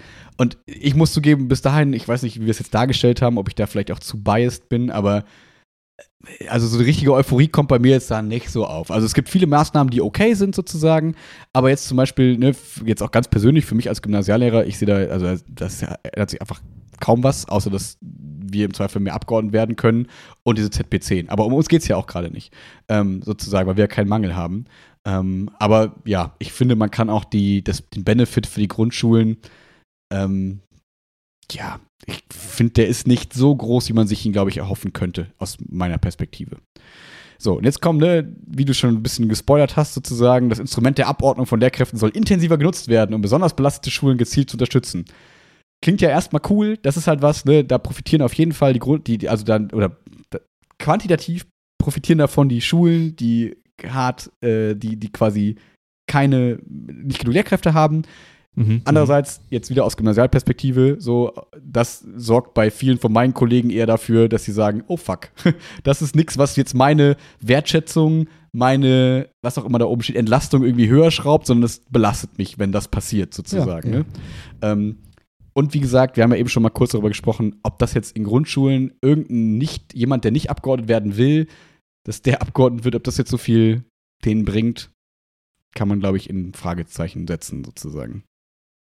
Ähm, dann der Punkt, Neueinstellungen sollen grundsätzlich mit Abordnung verbunden werden können. Da steht halt können drin, ist erstmal ja, dann tut es ja erstmal keinem weh. Aber ich glaube, dieses Können wird dann im Zweifel von, wie das bei meinen Stellen auch war, ja, ihr kriegt eine Stelle, liebes Gymnasium, aber bitte mit Abordnung sozusagen. Und dann ist dieses mhm. Können ganz schnell ein, naja, wir müssen halt jemand mit Abordnung einstellen. Und das kann ich ja aus eigener Perspektive gerade nur sagen. Ne? Natürlich geht es mit der Grundschule viel, viel besser, aber doppelte Fachkonferenzen, doppelter Mailverkehr, doppelte Tage ja, auf der Tür ja. ist nichts, was zur, äh, wie heißt es oben, Entlastung oder Wertschätzung quasi beiträgt sozusagen. Ne? Aber auch da kann man wieder sagen, naja, es geht nicht um mich, sondern es geht um die anderen Schulformen Mhm, ja, mhm. so. ähm, voraussetzungslose Teilzeit wird intensiv geprüft. Das ist was, was mich ganz persönlich betrifft, weil ich eine voraussetzungslose Teilzeit habe. Ähm, ich habe 20 Stunden anstatt 25,5, ne? 10, 10, also 10 Stunden an, dem, an der Gesamtschule, 10 Stunden am Gymnasium. Und ähm, das ist hart, wie ich finde, weil ähm, ich verstehe die Entscheidung als Arbeitgeber, kann ich wieder nachvollziehen, wenn man sagt, wir haben Mangel, so, bitte arbeite voll, weil du hast diesen Job angetreten, der Job ist eigentlich 25,5 Stunden und nur aus Jux und Dollerei zu verkürzen, finden wir als Arbeitgeber nicht so geil. Aus meiner Perspektive muss ich jetzt sagen, ich habe mir ja immer schon, äh, schon vor unserem Podcast sozusagen, immer geschworen, so, ich will meine 20 Stunden arbeiten und die will ich gut machen. Und ne, also ich habe ja da für mich so quasi mein Konzept dahinter, weil ich für mich klar habe, ja, ja. wenn ich 25,5 Stunden in Schule bin, kann ich weniger Aufmerksamkeit, weniger Beratung machen, weniger Spaß in Schule haben, etc. etc. Ich glaube, für mich ist ein sehr großes Qualitätsargument, das ich reduzieren kann, damit ich die Sachen, die ich mache, cool machen kann. Und dafür verzichte ich ja auch auf Geld. Also ist ja nicht so, als würde ich einfach da jetzt irgendwie was blockieren oder fies sein oder Leuten mm. irgendwas wegnehmen, mm. sondern ich kriege dafür auch weniger Geld. Und ähm, wenn man das wegnimmt, also hätte ich das vorher gewusst als Lehrer, wenn ich wüsste, ähm, dass es das nicht gibt, wäre ich, glaube ich, nicht Lehrer geworden, muss ich ehrlich sagen. Sondern für mich war immer klar, ich kann weniger arbeiten, wenn ich das möchte und das dafür cool machen. So. Und wenn das, also da steht es wird intensiv geprüft, so, ne? Und ich, wie gesagt, ich verstehe auch, warum man das macht. Aber halte das für den völlig falschen Schritt, wenn man vor allem oben von Entlastung und Wertschätzung spricht, dann zu sagen, ja, Freunde, ähm, ich wertschätze dich sehr und deine Arbeit, aber mach mal bitte Vollzeit. so, und wenn dann jemand sagt, ey, aber ich kann das nicht, weil ich das psychisch nicht schaffe, wie auch immer, und die Leute sind im System, was machst du dann so, ne? Ich glaube, die Leute nehmen halt nicht nur aus Spaß. Ich glaube, die meisten Teilzeitanträge sind halt nicht, ich will chillen, sondern ich muss das machen, weil ich belastet bin oder was Ja, auch immer. ja. Und die Frage ist, reicht das als ähm, eine Voraussetzung, wenn ich sage, ich bin belastet? Oder muss es halt ein Kind Mhm. sein? Weil in der Regel sind es einfach familiäre Gründe. Deswegen steht auch, ne, die nicht im Zusammenhang mit familiären Gründen stehen, werden intensiv darauf geprüft, ob im Einzelfall dienstliche Gründe einer Genehmigung entgegenstehen. Ne? Und äh, zum Beispiel könnte man bei mir jetzt ja sagen, naja, du bist schon abgeordnet, also mach mal bitte Vollzeit, weil wir wollen dich an der anderen Schule, brauchen wir dich ja voll, sonst hätten wir dich nicht abgeordnet, Trottel. könnte man ja sagen. Das Gute ist, meine Teilzeit ist bis Ja. 2026 bewilligt. Kitsching. Normalerweise muss man das ja auch jedes halbe Jahr neu beantragen. Oder jedes Jahr, ich weiß gar nicht genau. Und äh, deswegen wird mich das jetzt hoffentlich wahrscheinlich erstmal nicht betreffen. Was, Mhm. Da würde mich deine Perspektive zu interessieren, aus, so ein bisschen auch aus deinem Beruf und so.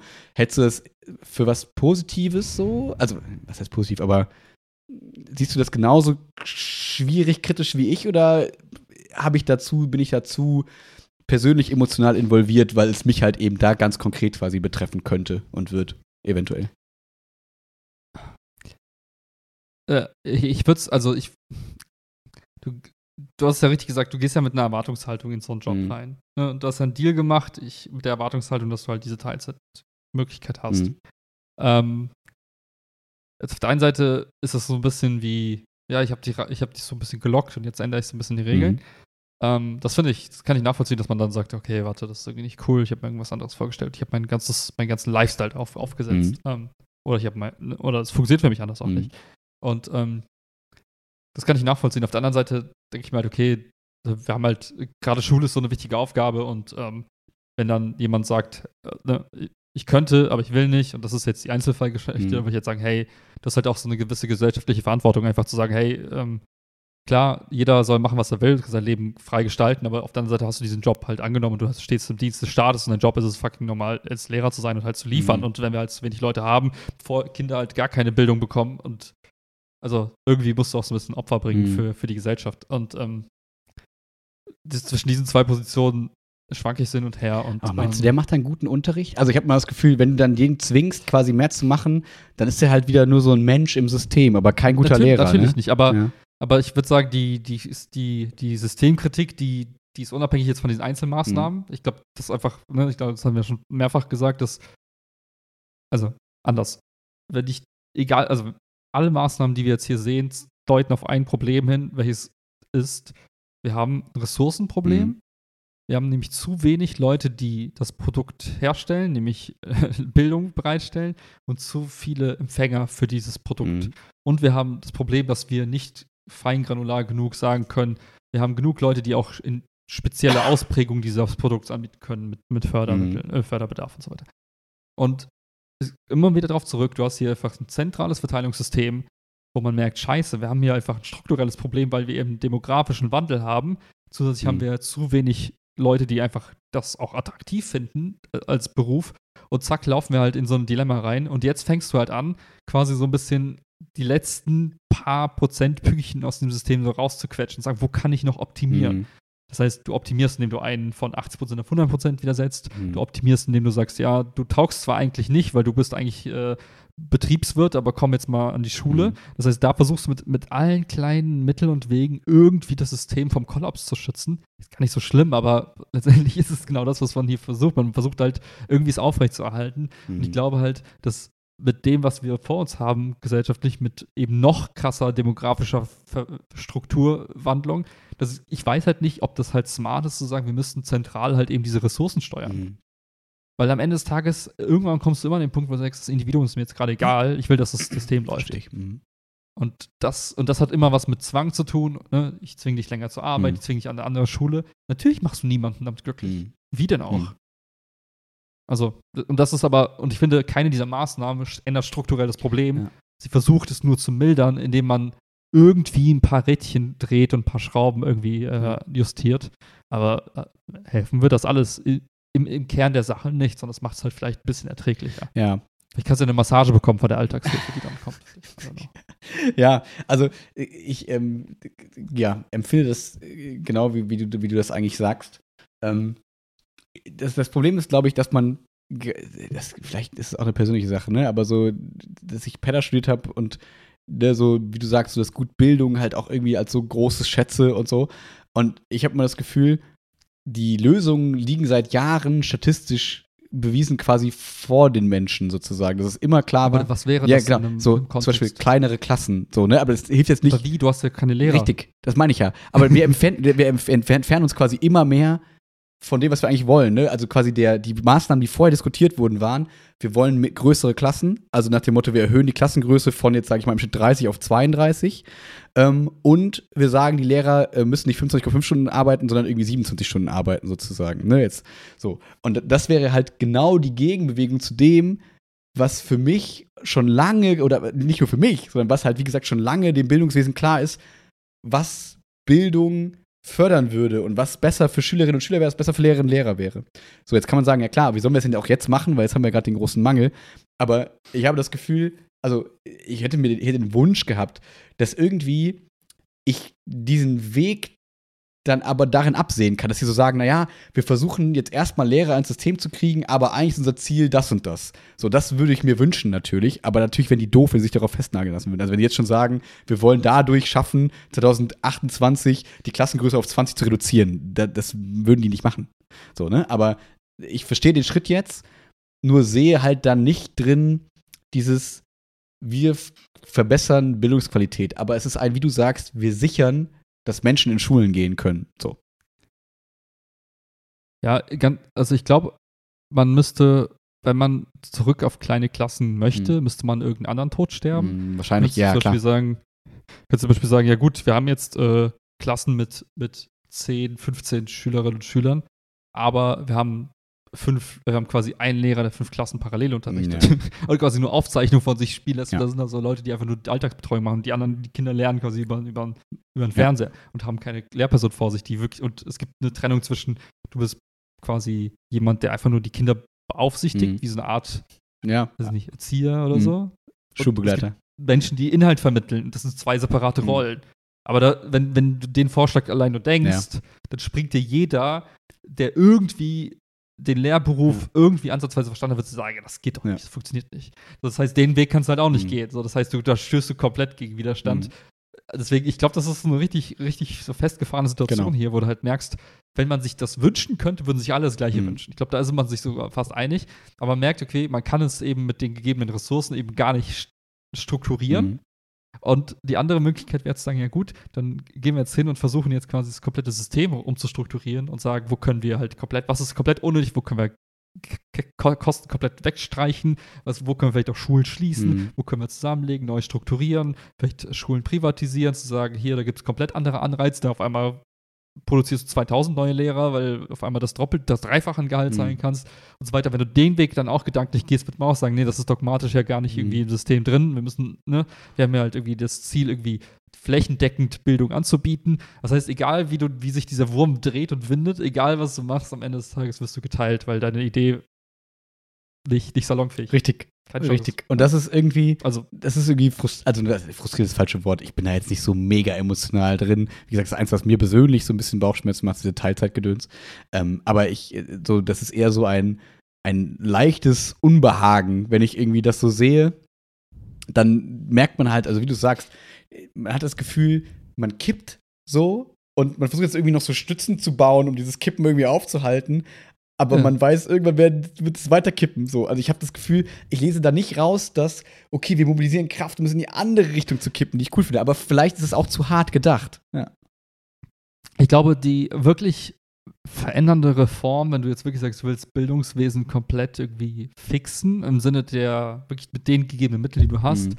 die müsste halt wirklich komplett neue e-, Wege öffnen. Und da geht es nicht darum zu sagen, jetzt darf auch ein Quereinsteiger mhm. kommen, sondern es müsste auch vielleicht Nein, es müsste sogar wahrscheinlich, das ist die einzige Möglichkeit zu sagen, hey, wir öffnen den, wir öffnen den Pfad der, ähm, der, wie soll man sagen, des, des, Eigenunterrichts durch die Eltern oder, oder die Familie.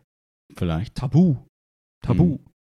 Und um halt eben so soziale Skills und so weiter trotzdem in den Griff zu kriegen, gibt es, ähm, gibt es quasi bestimmte Angebote für, die, für, die, für den Vormittag und Nachmittag. Er sagt dann, dass 30 Menschen in einem Raum sitzen müssen und Mhm. parallel eine Matheaufgabe machen müssen. In welchen sozialen Kontakt fördert das? Kann man drüber Klar. streiten. Also im Grunde genommen müsste man eigentlich die Tabus jetzt erstmal Mhm. komplett streichen, sagen, was haben wir bisher immer ausgeschlossen? Mhm. was haben wir, wie haben wir Schulpflicht definiert und wie können wir es neu definieren und vielleicht sagen, hey, wenn es Eltern gibt, die sich das zutrauen, Grundschule, do it. Ihr habt jetzt die Freigabe dafür. Und wenn das Kind dann in der vierten Klasse einen Test macht, an einer offiziellen Teststation und dann irgendwie tolles Score erreicht, dann ist aufs Gymnasium. Oder, wie du sagst. Sagen, Leute, ja, das, sorry. Oder jetzt, wird, jetzt, kommen, jetzt höre ich schon wieder die Stimmen, die dann irgendwie natürlich sagen, ah, das ist doch irgendwie Date und die Kinder brauchen das, die müssen zusammen spielen. Ja, können sie ja machen. Ne? Also ich sage ja nicht, dass es überhaupt keinen Wert hat, irgendwie zusammenzukommen, aber auch da gibt es ja auch andere Lösungsmöglichkeiten als nimm einen Raum mit 30 Leuten, 32 Leuten, setz die dahin für vier Stunden. Ge- ne? Genau, also ich, ich habe jetzt gerade gar keine so richtige Meinung zu dem, zu dem Elternding. Also ich glaube, dass das halt in manchen Fällen funktionieren würde und in manchen glaube ich irgendwie nicht und so. Und dann ist die Frage, wer bestimmt dann, ob das funktioniert oder nicht. Also ich glaube, man müsste manchmal. aber, aber du, ich glaube, du musst halt dieses, äh, ich glaube, du hast ja so ein als, als Bildungsministerium oder als Bildungsapparat, der sagt, ich bin für Bildung zuständig, in NRW, in Bayern, wo auch immer. Du hast ja so eine Art, ich glaube, du musst einfach loslassen. Du musst einfach akzeptieren, dass du nicht mehr das allkontrollierende Ding Mhm. bist, was bestimmen kann, wie Bildung zu sein hat, Mhm. mit Lehrplänen und so weiter. Du musst davon Distanz, du musst da Abstand von dem sagen, hey, ich akzeptiere, dass ich es jetzt in, in bestimmten Fällen einfach auch anderen überlasse. Und- Und ich weiß nicht, ob das Ergebnis gut oder schlecht wird, aber Mhm. ich habe gar keine andere Wahl. Und ich glaube, man kann das jetzt aussitzen und man macht solche Dinge, wie hier drin steht, die nächsten Jahre. Und irgendwann merken, funktioniert nicht mehr, weil alle, die dann Lehrer sind, da hilft auch eine Millionenbudget für Werbekampagnen nicht, die sagt, oh, das ist so toll, dein Beruf ist so klasse. Irgendwann wird jeder sagen, ey, ich bin jetzt zum dritten Mal hin und her geschoben worden, ich darf nicht mehr Teilzeit machen. Und ehrlich gesagt, äh, verdiene ich auch nicht so geil, was soll das eigentlich? Und dann entweder verprellst du die Leute, Mhm. wenn du es zu lang hinauszögerst, oder du setzt dich jetzt hin und fängst an, ein System zu basteln, was eben wirklich Lösungen bietet und nicht nur so ein bisschen Schräubchen drehen. Ja. bisschen- Das ist ja, was wir schon mal hatten. Also ich, dieses Elternbeispiel ist jetzt so ein bisschen neu. Wie gesagt, da müsst ihr jetzt mal drüber nachdenken. Aber was, wo ich auf jeden Fall, dieses, also wie gesagt, ich bin total bei dir bei dem Punkt, wir müssen das auf jeden Fall neu denken. Und wo wir ja schon mal auch relativ weit waren, ist ja auch dieser Punkt so des Digitalen, dass man sagt, okay, äh, man kombiniert dann im Zweifel Eltern mit so einem, ne, wir hatten das mal geschickt, dieses digitale Schulangebot sozusagen, wo am Ende dann im Zweifel eine Prüfung steht und dann kriegst du auch deine Zulassung oder so, ne? Also, dass man irgendwie sagt, okay, wir versuchen durch Digitalisierung Klassen zu verkleinern und sowas wie das, ne? Also, dass man aber versucht, mehrere Schritte zu gehen, weil wahrscheinlich, wie du sagst, ist es unvermeidlich, irgendeinen kleinen Tod müssen wir in irgendeiner Form wahrscheinlich als Bildungsliebhaber sozusagen sterben und dem Ganzen eine Chance geben, weil es muss ja nicht zwingend alles verschlechtern, weil das Argument, das du eben ja schon mal gebracht hast bei den AOSF-Verfahren, was bringt uns der Vollzeitlehrer, der super gestresst ist, keinen Bock hat mehr in der Schule zu sein? Macht der bessere Bildung als jetzt ein abgefuckt oder als, als ein okayes Elternteil so? Keine Ahnung, wer soll das beurteilen so, ne? Also, Ja, und ich, ich, ich würde ich würd auch sogar, sogar so weit gehen zu sagen, wer sagt denn, dass wir quasi im, jetzt insgesamt im, im Optimum operieren? ja, genau. Also wenn du jetzt sagst, ne, äh, wenn du jetzt sagst, Bildung hat, kannst du messen in verschiedenen Parametern. Es gibt eben gute Bildung, schlechte Bildung. Schwer, ja. Siehst du? Ja, aber ne, das ist ja oft das Argument, naja, wir können das nicht ändern, dann wird die Bildung Ja. schlechter. Ja, aber wenn du jetzt gleichzeitig sagst, man kann es gar nicht Ja. messen, dann frage ich dich, woher, woher weißt du es Ja, die Leute? Also, setzen halt immer nur ganz kurz, setzen halt so PISA-Studien und so mit Bildung gleich, was ich schwierig finde. Aber da Ja, kannst du es theoretisch messen, ja. Ja, aber es gibt ja bestimmt auch, also wenn man sich wirklich damit auseinandersetzt, gibt es bestimmt auch Möglichkeiten, wie man daran messen kann, ob jemand ähm, gute Problemlösefähigkeiten und gutes Allgemeinwissen irgendwie hat, ohne das jetzt an einem Mathe-Test PISA-like irgendwie zu messen. So, gibt es ja bestimmt irgendwie Baukasten an Prin- Verfahren, wie man, wie man. Eventuell, ich kenne sie nicht, aber eventuell gibt sie. Also, Nein, aber es ist wahrscheinlich schwer, aber. Nein, aber da muss man, also Ja. seien wir mal ehrlich, so wenn man eine Klausur schreibt, kann man ja in allen möglichen Varianten, Fächern, Varianten, Kombinationen irgendwie so klausurartig messen, wie gut ist jemand in, in Wiedergabe von Informationen, ja, ja, in ja. Mathe. ja also wenn du es runterbrichst, auf jeden Fall, klar. Ja, ja. Ja, genau. So, das heißt, äh, und die Frage, die ich stellen würde, ist, wenn, wieso gehen wir davon aus, also wer hat bewiesen oder woher wissen wir mit hundertprozentiger Sicherheit? Antwort, es wird nie eine hundertprozentige Sicherheit geben, aber woher wissen wir oder was macht uns so sicher, dass das Modell, in dem wir jetzt operieren, wir haben Gebäude in Stadt, Stadtkernen, wo wir sagen, da passen 1000 Kinder rein, wir spalten die in 30 in Pakete von 30, 30 Kindern und haben dann immer eine Person, die 1 zu 30 quasi Inhalte vermittelt. Wer sagt, dass das schon das Ende vom Lied ist oder dass es die, ne, dass das quasi das, das Beste ist, was wir jetzt äh, uns überlegen können. Aber jede, also ich habe das Gefühl, sich davon aber loszulösen und zu sagen, Moment mal, komm, wir streichen das Modell und denken mal komplett neu mit den Möglichkeiten, Mhm. die wir heute haben, mit den Zielsetzungen, die wir heute haben. Ähm, ich weiß halt nicht, ob das so, weiß nicht, ich habe das Gefühl, das ist ein sehr starker Widerstand auch. Stimme ich Weil- dir hundertprozentig zu, weil genau das sehen wir ja, weil wir genau in diesem Prozess ja eigentlich sind, nur in einem sehr harmlosen Prozess noch im Vergleich zu dem, was du jetzt vorschlägst. Ist ja genau das, dass wir gerade diese konkurrierende Situation haben zwischen Gesamtschulen und dem dreigliedrigen Schulsystem, wo man ja schon sagt, okay, müssen wir nicht alle ins Gesamtschulsystem wechseln? Und selbst da, was ja eigentlich kein so riesengroßer Unterschied ist, so wenn man das jetzt so will, selbst da Fronten, Krieg, unmöglich, da auf einen Nenner zu kommen, sozusagen. Und jetzt stell dir mal vor, ne, und wie gesagt, da haben wir ja schon diese Diskussion. Und jetzt versucht mal den Vorschlag zu machen, sowas wie so ein bisschen radikaler zu denken. Also man kann es sich fast gerade gar nicht vorstellen, wie das aufge also wie das diskutiert werden würde, weil ja, wie gesagt, schon Inklusion und solche äh, in Anführungszeichen harmloseren Themen, die gar nicht so weit von dem klassischen Schulsystem quasi weg sind, die ja schon zerrissen werden von vielen Menschen sozusagen.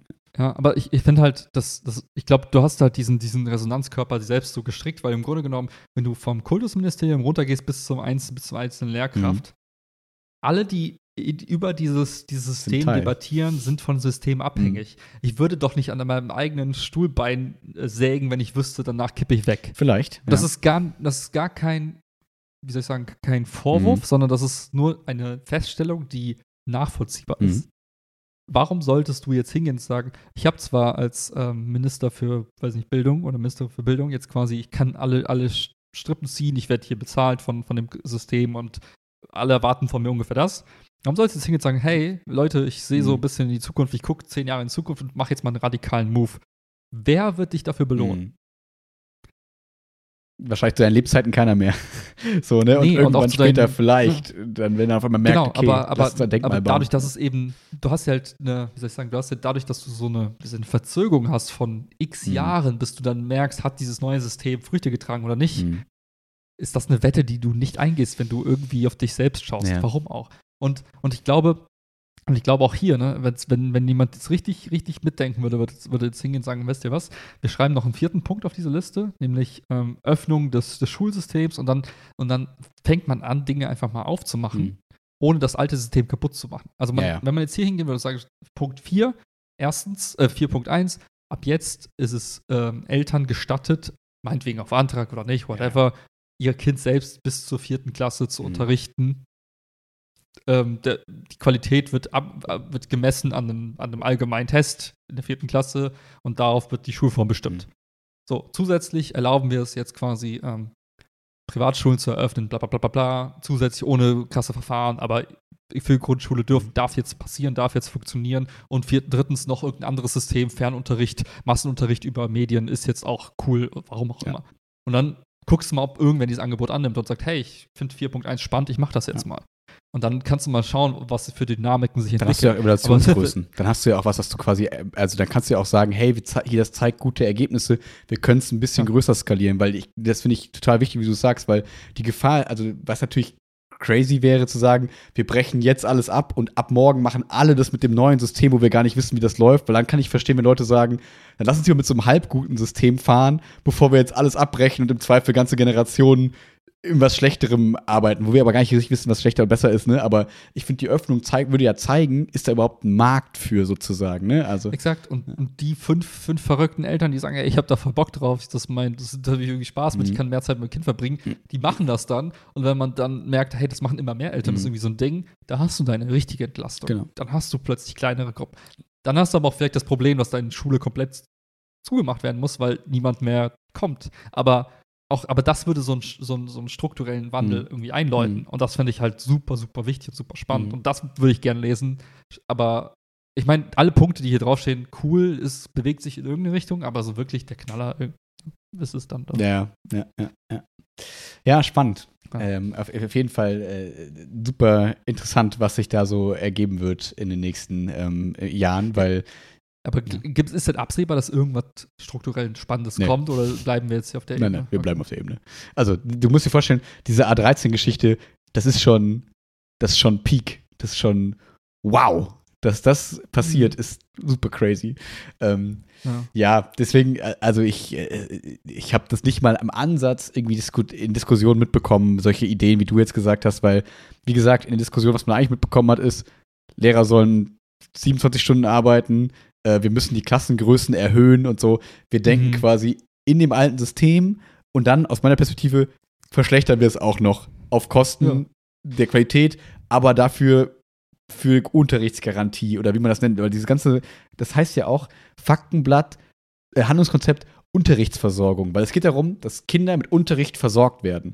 Wie der Unterricht ist, ob der gut, schlecht, sinnvoll, was auch immer ist, ist erstmal egal. Es geht darum, dass wir Versorgung sicherstellen können. Und das zeigt ja schon, wie du eben schön gesagt hast, in welchem Notstand wir auch sind. Ne? Wir haben eben in dem Vorgespräch von äh, Wartime CEO und so gesprochen. Ne? Da geht es ja eigentlich quasi gerade darum, wir sehen, okay, da kippt irgendwas, wir haben ein großes Problem. Ja. Wir müssen jetzt erstmal gucken, dass wir das irgendwie einigermaßen hinkriegen.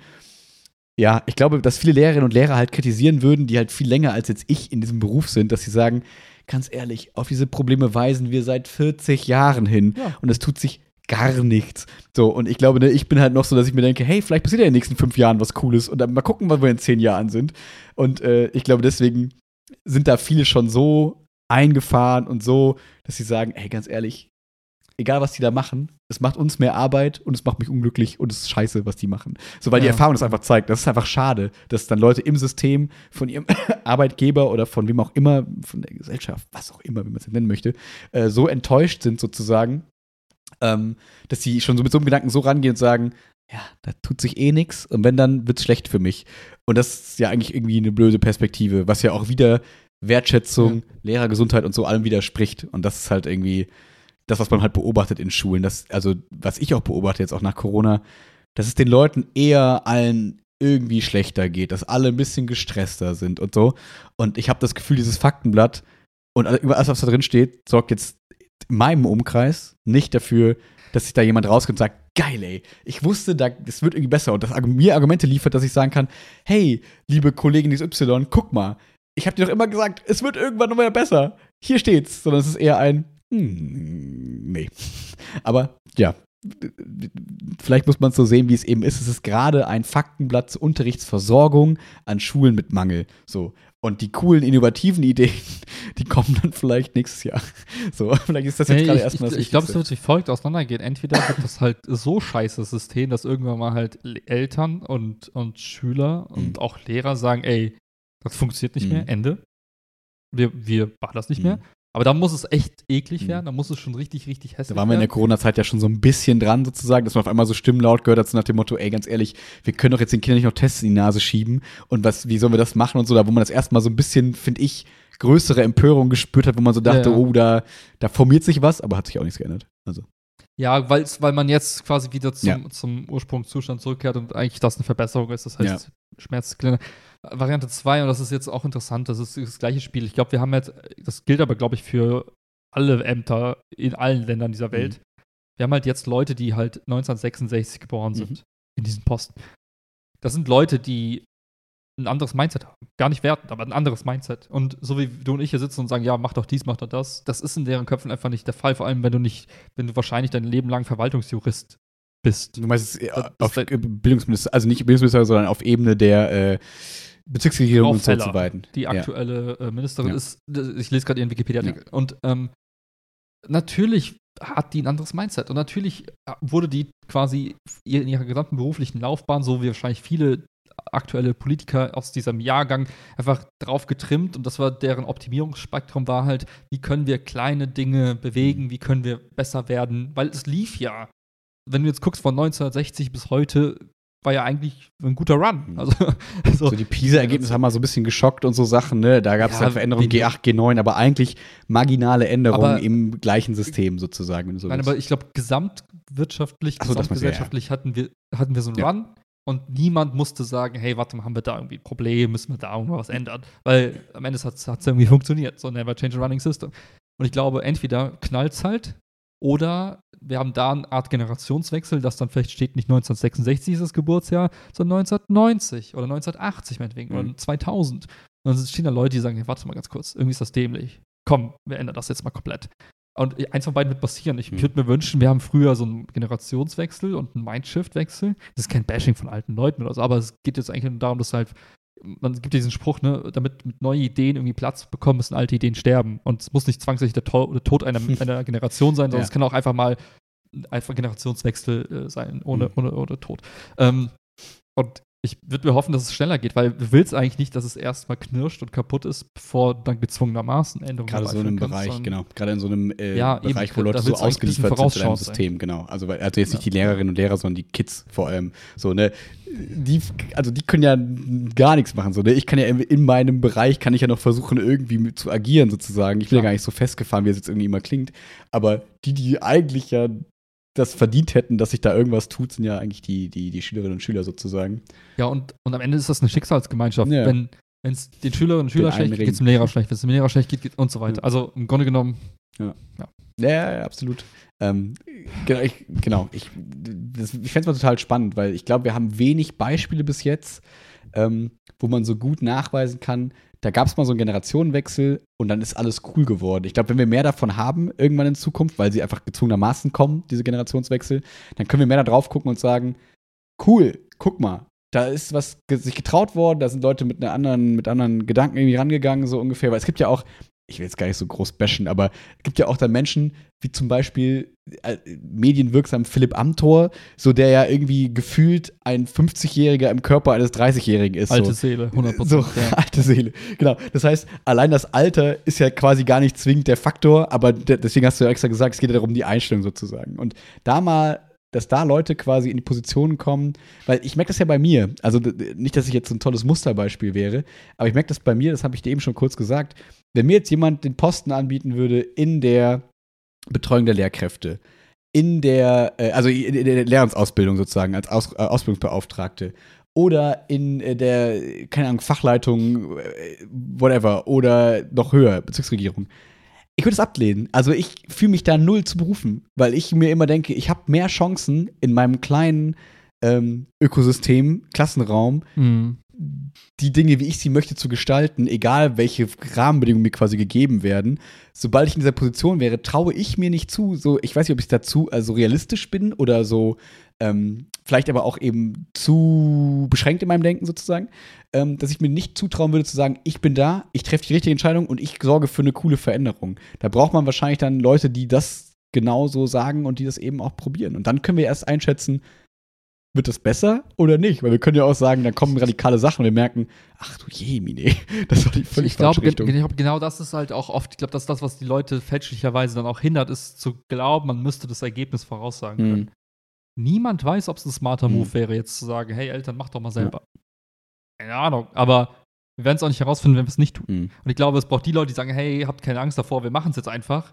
Und im Zweifel rudern wir zurück. Mhm. Aber gebt uns, wir geben uns jetzt eine zwei, zwei Generationen Zeit. Wir nehmen uns jetzt 20 Jahre Mhm. Zeit. Und derzeit fassen wir das System nicht an. Wir ändern das jetzt und gucken, wie es läuft und messen das an den und den Punkten. Und ehrlicherweise muss man ja sagen, das haben wir ja mit G8, G9 gemacht. Das haben wir gemacht mit Ja. Schreibt in Grundschulen, wie man hört und so. Und da ist ja genau das passiert. Wir haben gemerkt, wir probieren das, war scheiße und rudern jetzt wieder zurück. Ist natürlich für Ja, die Kids blöd, aber genauso hätte es ja auch funktionieren können, sozusagen. Ne? Aber da hat man es ja zum Beispiel mal im Kleinen irgendwie probiert. Das war jetzt aber Beispiele dafür, die halt nicht so geil funktioniert haben, aber genauso. Ich habe jetzt keine Beispiele, aber wahrscheinlich sowas wie, dass man überhaupt an, an Gymnasien Gruppenarbeiten macht und mehr Projektarbeit sozusagen. Das gab es ja früher auch nicht. Das hat man ja auch erstmal pilotiert und gesagt, hey, lasst uns von den Reformschulen mal irgendwie übernehmen, dass es auch Gruppentische gibt und solche Sachen.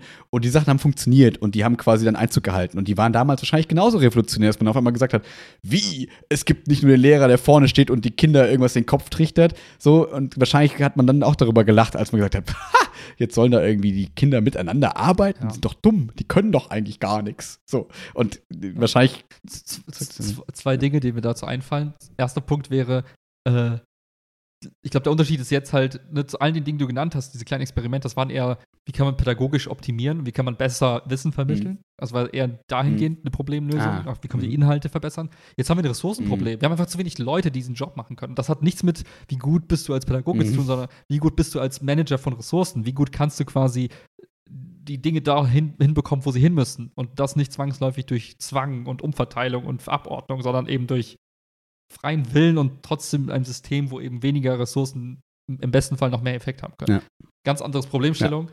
Wahrscheinlich nicht darauf optimiert, dieser ganze Strang an, an Menschen eben in diesem Problem zu denken, weil das waren, du bist ja, egal, den ganzen pädagogischen Karriereweg bist du kein Ressourcenoptimierer. Nö. In keinster Weise. Warum auch? Ja. Aber vielleicht deine eigenen zeitlichen Ressourcen zu optimieren. Aber ja, genau, Ja, ja. aber nicht um, Ja, ja. um Systeme zu schaffeln und so weiter. Aber zweiter Gedankengang, den finde ich, glaube ich, das ist, das ist etwas, was mir letztens äh, aufgekommen ist. Und ich finde, das ist auf so vielen Ebenen so wahr. Und zwar, ähm, warte. Es ist einfach, äh, es ist zu gut, als dass ich das. Dass Kein das Stress, während du nachguckst, kann ich noch sagen, also der Endboss ist gerade bei äh, 67 Prozent. Es wird wahrscheinlich der neue Best Run von Echo. Ah, aber jetzt wipen sie leider. So, ich habe genug überbrückt. Du bist dran. Als, als du gerade sagtest, ähm, ja, wer weiß, ne, so nach dem Motto Gruppentische und so, wer weiß, ne, die können das doch gar nicht und so weiter. Ich glaube, eine Wahrheit steckt oft in vielen, vielen Lebensbereichen und die, die da ist, ähm, wir sollten weniger, wir sollten aufhören damit, immer wenig oder geringe Erwartungen an andere Menschen, auch an Kinder zu haben. Aber die können auch auf Konzerten sich schon nicht benehmen. Wie soll ich denn keine Erwartungen an die Trottel haben? ich glaube, wenn man Sorry. geringe Erwartungen setzt, Ja. Was man am. Ende des Tages kreiert, ist nämlich ein im Ergebnis ist, dass Menschen nie den Mut hatten, nie mussten, nie, nie diesen harten, schwierigen Weg gehen konnten, weil es immer hieß, nee, nee, das kannst du nicht, Ja. mach mal lieber den kleinen Mhm. Schritt. Und ich glaube, wenn man Eltern, Kinder, alle, die da irgendwie mit Teil dieses Systems einfach mal sagt, hey, ihr könnt das schon, traut euch das mal zu, euren Kindern irgendwie ein bisschen Nachhilfe zu geben. Mhm. Ihr müsst dafür keine Ausbildung haben. Ihr, ihr könnt ihnen auch Mathe. Man, jedes, also jeder Elternteil, der lesen kann, wird seinem Kind beibringen können zu lesen. Egal, ob jetzt sind. Also, will jetzt meine, meine steile These. Ja. Mal, lass uns mal die? Erwartungen alle mal ein bisschen anheben. Lass mal so, hey, Eltern, ihr müsst mal mitmachen. Kinder, ihr könnt auch mehr. Und, und wenn sie es nicht können, dann bringt man denen das bei. Dann befähigt man die Eltern, guten Unterricht zu machen, vielleicht für Mhm. eine Gruppe von fünf Kindern. Nachmittags. In der Nachmittagsbetreuung, die durch Eltern selbst organisiert ist. Mhm. Also, das wäre mein Appell, so Erwartungen nicht runtersetzen künstlich, Mhm. Leuten mehr zutrauen und wenn es nicht klappt, halt unterrichtet sie, bringt es denen bei, seid auch quasi Lehrer für Eltern und nicht nur für die Kinder. Und vielleicht geht es dann. Finde ich natürlich eine pädagogisch absolut herausragende und gute äh, Herangehensweise, muss ich sagen. Ähm, ich habe mir nur gerade der letzte Punkt, der mir dazu noch so ein bisschen kommt, ist, ähm, ob wir beide dann eben mit unseren jungen äh, Gedanken vielleicht ein bisschen äh, unterschätzen, ähm, dass es gerade die meisten Familien vielleicht eh beide zwei Jobs kicken und ähm, deswegen vielleicht gar nicht so zwingend jetzt nur für diese eine Idee der Eltern sozusagen, dass man da wahrscheinlich als Staat dann irgendwie das System so anpassen müsste, dass man irgendwie Familien in der Form so entlastet, finanziell, zeitlich, wie auch immer, dass das überhaupt Mhm. möglich ist, weil wir ja gerade eigentlich eher in einer Tendenz sind, dass mehr beide Partner arbeiten und Kinder eher früher in die Kitas gehen sozusagen. Das heißt, es wäre eher noch mal ein, eine Kehrtwende sozusagen zurück zu dem, okay, ein Elternteil oder beide sind dann eben Zweifel länger zu Hause und die können das dann eben auch leisten, weil ich, das ist mir nur gerade gekommen, weil jetzt ist es ja gerade eher, dass man mit ganz vielen Kids spricht, die halt dann vor ihren Eltern nach Hause kommen, vor beiden so. Ja, Ne? Und ja. die sollen die dann ihren Kindern Nachhilfe geben und so weiter und so fort. Und da müsste man eben das System so bauen, dass die, wie gesagt, die wollen, weil es gibt ja auch viele Frauen mittlerweile und eben auch Männer, äh, die halt arbeiten gehen wollen, sozusagen, und ein Kind Mhm. haben wollen. Und das würde sich wahrscheinlich schwer mit dem Ansatz ähm, vereinbaren lassen, den du jetzt gesagt hast. So. Und, und deswegen bin ich ein Freund davon, Optionen zu Genau. schaffen, Ja. weil im Grunde genommen kannst du sagen, diejenigen, die zeitlich wollen, können, können eben zu Hause bleiben und eben Kinder selbst betreuen und unterrichten. Hm. Vielleicht auch mehrere Kinder, das muss ja nicht das eigene sein. Ne? Mhm. Nimmst du jemandem noch das Kind ab, hast Mhm. schon drei in der Tagesmutter-Style ein bisschen weiter gedacht. Ja, genau, genau. Why not? So, das heißt, da hast du schon mal quasi die Option geschaffen, eins, eins on eins mit deinem eigenen Kind oder mach halt eine kleine Gruppe Mhm. zu Hause. Not? Das ist die eine Option. Die andere Option ist, hey, du hast immer noch dieses, die staatliche Schule, du schickst dein Kind hin und wenn es da genug Plätze gibt, dann kannst du es da hinbringen und dann kannst du es gibt das Angebot, was es halt gibt, friss oder stirb, nimm oder nimm nicht. Und die Option drei ist, du kannst halt auch noch sagen, hey, ich habe noch eine private Option, zu sagen, hey, da gibt es noch eine Schule, die macht halt vielleicht längere Stunden, anderes Unterrichtsangebot, whatever it is. Das kostet halt aber mehr. Hm. Also entweder sparst du Geld, bleibst zu Hause und kriegst vielleicht sogar Geld vom Staat Mhm. Du nimmst die kostenlose Schule des Staates, die halt so ist, wie sie ist. Da kannst du nichts dran rütteln, aber ist halt, wie es ist. Oder du sagst halt, ich zahle halt gerne Geld, weil ich will gerne arbeiten, aber dafür kann ich auch mehr die Privatschule leisten. Und dann habe ich halt einen anderen Unterrichts, anderes Unterrichtsprogramm. Kann am Ende alles aufs Abitur hinauslaufen, spielt keine Rolle. Aber im Grunde genommen kannst du sagen, du gibst den Leuten die Option. Und die sagen, mein Lifestyle erlaubt halt nicht selber zu unterrichten. Die können halt eben zwischen staatlich und privat Die wählen. beiden Optionen haben wir ja gerade schon. sagen- Also da sind wir ja genau. Ja, das, genau, ne, aber- dazu kommen würde, wäre die Option, dass wenn du eben zu Hause bleiben möchtest, was ja auch genug Leute gäbe, die das wahrscheinlich tun würden. Why Why not? Mhm. Ja. Aber das, glaube ich, wäre das, das, das, wonach man streben sollte, wäre halt, gibt den Leuten die Möglichkeiten und dann können sie halt basierend auf ihrem Lifestyle, auf ihren Skills, auf ihrem Budget halt sagen, hey, was ist mir wichtig? Ist mir wichtig, dass mein Kind in der ersten Klasse Python lernt? Dann gehe ich halt an die Schule, die das beibringt und vielleicht den Schwerpunkt dort hat. Mhm. Ist mir wichtig, dass mein Kind halt gut betreut ist, eine gute Mensa hat und vielleicht mit anderen Kindern interagiert, dann go an die Ja. Standard, Standardschule. Ist mir wichtig, dass viel, ich, ich viel Zeit mit meinem Kind verbringen kann, weil ich eine starke Bindung zu meinem Kind aufbauen möchte, dann bleib zu Hause mit deinem Kind und mach dein Ding. Oh Gott, da werden so schreckliche Kinder rauskommen in meinem Gefühl. Ja, Ja. oder halt äh, die tollsten Kinder der Welt. Natürlich, sagen, fuck, was haben wir 30 Jahre, was haben wir die ganze Zeit gemacht mit unserem Schulsystem? Was, was eine Scheiße. Kann natürlich sein, absolut. Deswegen, ich äh, finde äh, so den Ansatz total ähm, gut zu sagen, ne, wir schaffen eben Optionen und probieren einfach erstmal aus, weil natürlich zieht einem erstmal so ein bisschen zusammen, weil man das Gefühl hat, okay, man möchte mit Kindern nicht experimentieren, aber wie willst du sonst zu einer Verbesserung des Systems führen, äh, kommen? Und das fällt mir eben schwer zu denken, weil du kannst nicht im Gesamtsystem probieren, oder es ist super schwer, weil es einfach ein super großes, träges System ist, sozusagen, da drin zu probieren. Und wir sehen ja mit G8, G9 und so, was irgendwie nicht so geil darin zu probieren, aber dann zu sagen, okay, wir schaffen Optionen, schaffen Möglichkeiten, wo Leute probieren können, um dann zu evaluieren und dann zu gucken, okay, können wir das ein bisschen größer skalieren, finde ich eigentlich ganz, ganz smart. Ich, ich weiß auch gar nicht, ob man ähm, wieder zurückkommen muss. Nee, Zu- genau, dem- nee, das muss man nicht, absolut. Tal. Ja. Nee, aber ne, so nach dem Motto, man muss ein System finden. Nein, man Ja. muss vielleicht auch gar nicht ein System, man kann vielleicht ein, ein Rahmenwerk schaffen, Ja. was unterschiedliche Systeme erlaubt und die sollen sich selber. Die können voneinander profitieren. Also man kann ja eben, das, das, was ich meine, ist so, wenn wir merken, hey, das mit Eltern klappt voll gut, weil wir herausfinden, weil die persönliche Ansprache einfach viel beziehungsorientierter ist, dann können wir das hier an anderen Schulen, an, an den anderen Optionen sozusagen übernehmen. Genauso wie wir merken an den Privatschulen, es bringt voll viel, wenn die besseres Material haben, weil es einfach mehr Geld da ist, dann müssen wir Mhm. an anderen Schulen mehr Material nach Hause, mehr Material. Also das meine ich mit, dass die anderen Systeme sich sozusagen dann befruchten in der Form, dass man das Beste aus allem dann versucht Genau, zu kombinieren.